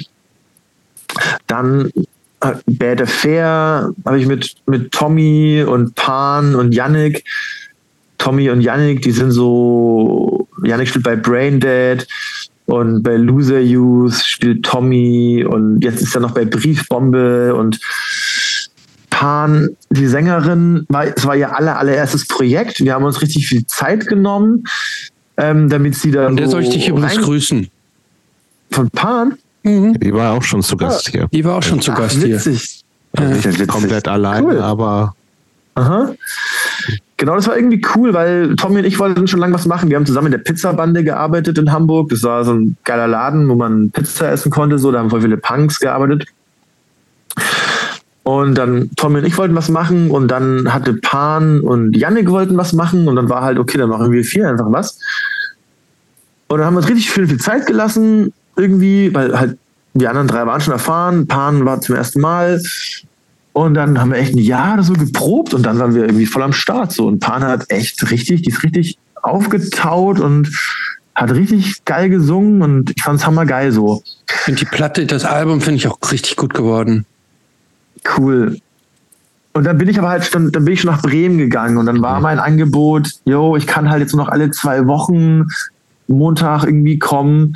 Das haben wir da so eine Zeit lang laufen lassen und dann waren die anderen, also ein paar meinten, ja, die wollen irgendwie aber eher jede Woche proben und mehr machen und, und dann haben sie mich im Endeffekt aus der Band gekickt, so. Ähm, und haben einen anderen Schlagzeuger geholt. War für mich dann letztendlich auch praktischer, weil ich war dann schon in Bremen und dann nach Hamburg. Das war dann irgendwie auch letztendlich irgendwie zu viel. Also war es ganz praktisch für mich, dass es vorbei war. Und dann war ich erstmal in Bremen. Dann war Hamburg erstmal alles, da gab es nichts mehr für mich in Hamburg. Nach acht Jahren habe ich Tschüss zu Hamburg gesagt. War eine coole Zeit, aber war dann irgendwie auch Zeit für mich weiterzuziehen. Genau. Und dann Bremen, ne, wie es halt so ist. Ich gehe auch wieder auf DIY-Shows. Jetzt bin ich halt mehr jetzt spielt halt mehr Raw, D-Beat-Bands, weniger Hardcore, weniger Garage. Jetzt mich dann mit dem angefreundet, dass es hier so gibt, aber hier gibt es auch echt viele coole Sachen in Bremen. Und da war ich halt eben auf einem Konzert, das war auch von der Musikschule, in der ich gearbeitet habe. Da hat dann 102 Bands gespielt, unter anderem Rebel Rousers. Das ist dieses Akustikprojekt mhm. von Elf, von Slime und hier Bill Collins, der auch in Bremen lebt, der früher ja. bei MDC Gitarre gespielt hat. Mhm, genau, ja, ja. Ja, dann stehe ich da halt so rum und dann steht Elf irgendwie vor mir und ich meine so, hä, bist du eigentlich hier der Typ von Slime? Mhm. Und dann meine so, ja, ja. Ich so, hä, hast du Bullenschweine geschrieben und so? Mhm. Und er so, ja, und er so, ja. so, ja, ja, ja. Ich so, Alter, wie geil. und er so, okay. Und ja, ich habe wieder typisch irgendwie einfach drauf los, so, Leute eingelabert. Und dann meinte ich so, ey, pass auf, hier, Danny, ich wohne jetzt in Bremen, bin Schlagzeuger, wenn du mal einen brauchst, sag Bescheid. Und dann hat er sich zwei Jahre später gemeldet und meinte, ja, hey, wir suchen Schlagzeug für die Mimis, hast du Bock? Und dann, ich, natürlich habe ich Bock. Mimis, das ist so eine kleine Legende. Kanntest äh, die aber auch schon wahrscheinlich. Ja, ich kannte, kannte sie schon so von so Videos. Mhm. Ist ein altes Punk-Video, da habe ich schon einen Auftritt von denen gesehen. Das fand ich schon sehr beeindruckend irgendwie. So diese zwei Frauen an, an, den, an den Außenflügeln. Genau, dieser riesen ja. Fapsi-Typ mit seiner völlig verrückten Verkle äh, Jacke und ja, Anzug. Ich habe auch, auch im Vorfeld jetzt mal so ein paar alte Videos angesehen. Das ist musikalisch schon hart an der Grenze, finde ich. Aber ich glaube nach wie vor, also für mich zumindest. Ja. Aber irgendwie halt auch geil, weil das halt tatsächlich auch so genau dieses umgedrehte Ding ist. Eigentlich die Band besteht komplett, ist komplett weiblich. Nur der Sänger, der jetzt auch kein begnadeter Sänger ist, muss man ja auch äh, festhalten, singt aber halt so. Das finde ich eigentlich, irgendwie ist schon, cool. Coole Band. Ja, genau. Ich, ähm, jetzt ist ja leider nicht mehr so. Jetzt sind wir ja zu fünf und es ist nur noch eine Frau dabei. Genau. Ähm, aber ganz, ganz am Anfang waren die ja vier Frauen und Fabsi. Genau. genau. Also Genau, aber ich fand auch dieses zwei Frauen, zwei Typen, irgendwie eine geile Besetzung, irgendwie sie singen, er singt, irgendwie. Und die haben halt mega viele Songs gemacht und da ist auch richtig viel Scheiß dabei. Aber das Gute ist, bei so einer Band, die so viele Lieder haben, dann nimmt man halt einfach die besten und dann hast du die Setliste fertig, so, ne? Mhm. Und das sind auch Songs, die ich irgendwie gut finde. Und ich muss immer sagen, als Schlagzeuger, es macht halt mega oft Spaß, einfach zu spielen. So, äh, ich hatte dann hier auch so ein kurzes Projekt mit dem Chef von der Musikschule, das war die volle Radiomusik. Ich habe mir das jetzt mal, ich habe mir das neulich mal wieder angehört und ich dachte mir so, es gibt's eigentlich gar nicht. So was habe ich gemacht. Mhm. Aber es war in dem Moment, hat es einfach voll Bock gemacht, zusammen im Proberaum rumzuhängen und Songs zu mhm. machen, so, ne? Jetzt höre ich mir das an. Flamingo, Flamingo Alligators heißt das. Auch bei Spotify. Wo ich mir denke, wow, unglaublich. Genau. Und deswegen ich probiere da einfach gern viel aus. Und deswegen war halt mit den Mimis dann auch so, ja, für mich war auch interessant, ne? Interessante Leute, äh, Band wieder, die schon eine Bass hat. Und es ist Punk, ne? Mhm. Ja, also. Klar, keine Frage. Also machen irgendwie, ne? Mhm. Und das war natürlich cool, weil dadurch habe ich wieder coole Leute kennengelernt und krasse Geschichten gehört einfach. Und ja. Was, aber, was ist eigentlich mit dir und, und den Mimis? Ja, ähm, ich, ich muss gestehen, ich kenne die auch nur so aus der Ferne. Ähm, ich, wir hatten ja schon mal das Gespräch. Dieses Thema Fun-Punk ist irgendwie nie meins gewesen. ähm, und ähm, das war mir, äh, das war mir irgendwie immer nicht ernst genug. Ich glaube, daran liegt, daran liegt es auch, dieser Fun-Punk-Begriff. Also ja, kann ja. ich voll verstehen, ne? Ich ja auch, ich komme ja voll, ich meine, ich bin mit Raw-Side aufgewachsen, im absoluten ja. radikalen Punk. Wenn ich, wenn mir jemand Fun-Punk erzählt, will ich mir jetzt erstmal denken, hä, was willst du von mir? So, auf gar keinen Fall. Aber ja, aber ja, ich kann es total nachvollziehen, was du sagst. So, also insofern ja. äh, auch, dass du sagst, ich habe in so einer Popband gespielt. Also das äh, finde ich find total nachvollziehbar, dass du da eingestiegen mhm. bist und Bock hattest Voll. und Leute und so weiter. So, ich kann jetzt einfach ja. nur, wenn, wenn, wenn du mich fragst, was ich hier privat höre, dann würdest du, glaube ich, hier in meiner in meiner Sammlung kein, kein, äh, keine Spurenelemente von so Fun Punk finden. Ja, ja, kann man irgendwie verstehen. Fun-Punk ist wirklich ein schwieriger Begriff. Also, ich meine, weil Punk einfach schon mal irgendwie politisch radikal war. Was hat das jetzt mit Fans? Also, das passt irgendwie auch eigentlich nicht so. Aber letztendlich, jetzt wo ich die kennengelernt habe und die Texte, kann ich dann doch verstehen, ah ja, okay, das ist schon politisch, ähm, aber halt auch ein bisschen so mit Augenzwinkern irgendwie oder mhm. so, ne?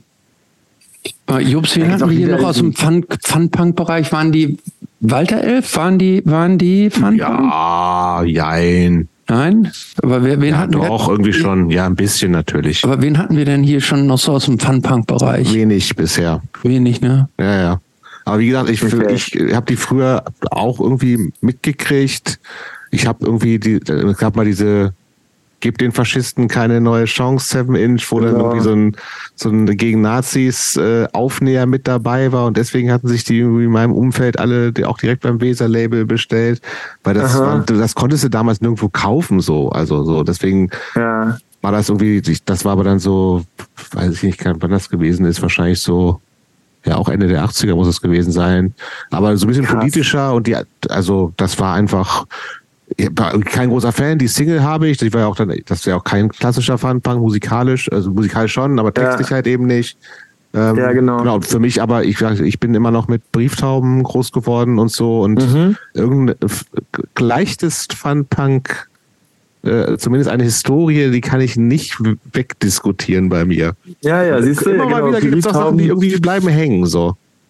Eben, ja, manchmal, da ist man nicht, das, das ist dann einfach so. Und das ist auch ja, okay so. Ja, voll, klar. Die goldenen ja. Zitronen am Anfang waren die nicht auch? Ja, abs ja stimmt. Genau, ja, absolut. Auch die, die ersten goldenen Zitronenplatten. Also musikalisch vielleicht ja. gar nicht so Punk, aber halt Fun ohne Ende. Also fand hm. ich super. Hab ja. Ich geliebt. Und jetzt hat sich das ja auch, ne, das ist ja, dadurch, dass L von der Gitarre ist, er bringt auch ein bisschen mehr diesen Rock'n'Roll rein. Ähm, dann hast du Niki als mit der Stimme, eine Frauenstimme, was immer wichtig und cool ist. Wir haben jetzt Jörgi dabei. Jörgi ist so ein Gitarrenlehrer, der ist auch einfach saugut und bringt voll die geilen Sounds mit rein. Mhm. Und Fabsi macht halt voll den Hampelmann. Mhm. Und wir waren jetzt halt zehn Tage auf Tour erst. Mhm, stimmt. Witzigerweise, einfach mal zu gucken, geht das überhaupt noch oh, so? Ich meine, so Tatsächlich. Also ich glaube, alle würden sagen, okay, zehn Tage auf jeden Fall nicht mehr, mhm. weil es schon echt für sagen wir, ältere Leute, die sonst eigentlich nicht mehr so krass touren, dann direkt zehn Tage hinzulegen, ist schon eine Nummer.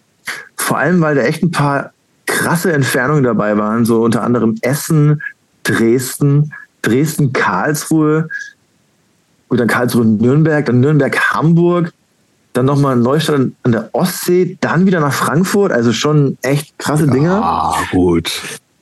Ähm, wo man sich denkt, okay, muss man das jetzt noch machen so, aber ja, ja. hat Bock gemacht. Wir waren zusammen mit Elf Morgen unterwegs. Die machen mehr so poppigeren Punk, sag ich mal, sind zu dritt, auch super Typen. Ich fand es live, das ist immer so das Ding, ich höre es mir live an, denke mir, es ist geil. Ich finde den Schlagzeuger mhm. geil, ich finde den Sänger geil zu Hause kann ich mir dann einfach nicht anhören, aber, ja, gut, aber die Leute, Leute sind gut und die Stimmung ist gut und so, ne? Ja, also. Und halt auch voll auf die Message, so, ne, so voll antifaschist, antifaschistisch mhm. und gegen, wir haben ja auch Mimis und Elfenmorgen haben ja eine Split gemacht. Mhm. Da gibt's ja dann zwei Lieder, einmal zerstören und einmal Nazis bleiben Nazis. Also ganz klare Message mhm. mhm. gegen die AfD, gegen Nazis. Ähm, klar, es gibt immer so Sachen wie, oh, wie sieht das Plattencover aus und was ist das für ein Musikvideo? Darüber lässt sich echt streiten so. Aber an sich, dass es die Leute immer noch gibt und immer noch irgendwie was versuchen zu machen, finde ich halt geil so. Voll. Gut. Und ich bin ja nicht mit denen verheiratet so, ne? Ich denke mir auch immer gucken, was danach noch kommt. Nicht. Weißt du, das ist ja auch ein Sprungbrett und so, ne? Ich will ja, ja auch Schlagzeug spielen, will ja auch irgendwie ne, unterwegs sein und mal gucken, was danach kommt so. Mhm. Wir wollten, wir, wir wollten ja das, äh, wir hatten ja neulich eine äh, Schlagzeugerin-Kollegin hier von, äh, von dir im, im Podcast. Die wollten wir vermitteln an die Foo Fighters oder an Jack White. Aber die wollte nicht. beide rausgeschlagen. Ah. Das heißt also, ja, solltest du für solche Jobs. Zu viel Druck.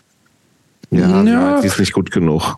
Noch nicht, noch nicht, hat sie gesagt. Nicht. Noch nicht. Aber solltest Kommt du für alles. solche Jobs äh, zur Verfügung stehen, dann nehmen wir dich das nächste Mal gerne da auf die Liste. Gerne, gerne. Ich bin sehr auf der Suche nach sowas. Ja.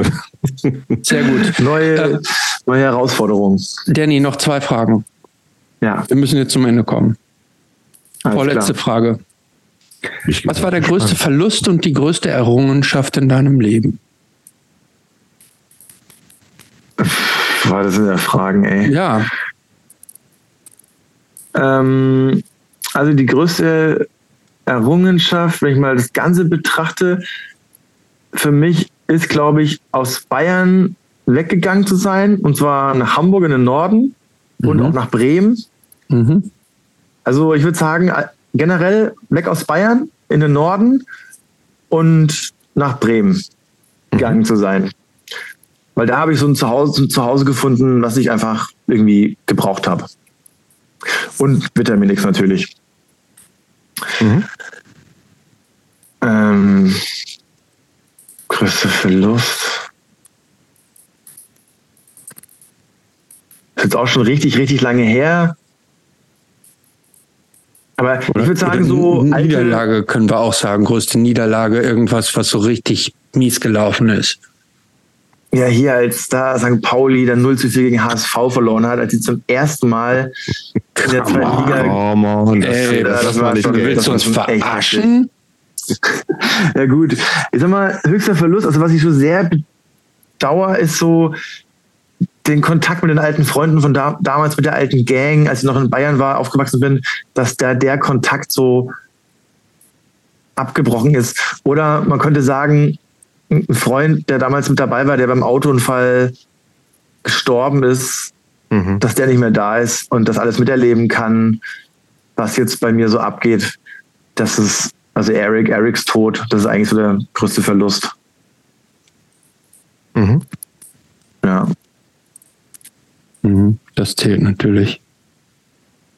Ja. Wie lange ist er schon tot? Ja, jetzt sind schon fast 20 Jahre. Also da waren wir echt jung. Da waren wir, der ist mit 22 gestorben.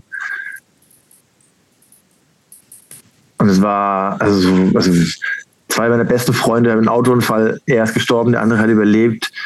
Aber der, der überlebt hat, hat auch, ist seitdem auch nicht mehr, kommt nicht mehr so richtig, dem geht es irgendwie nicht so richtig gut so. Und das ist sozusagen fast schon so ein Verlust von zwei Menschen, weil der eine ist tot und der andere ist struggelt einfach zu viel von diesen Dingen, die da passiert sind.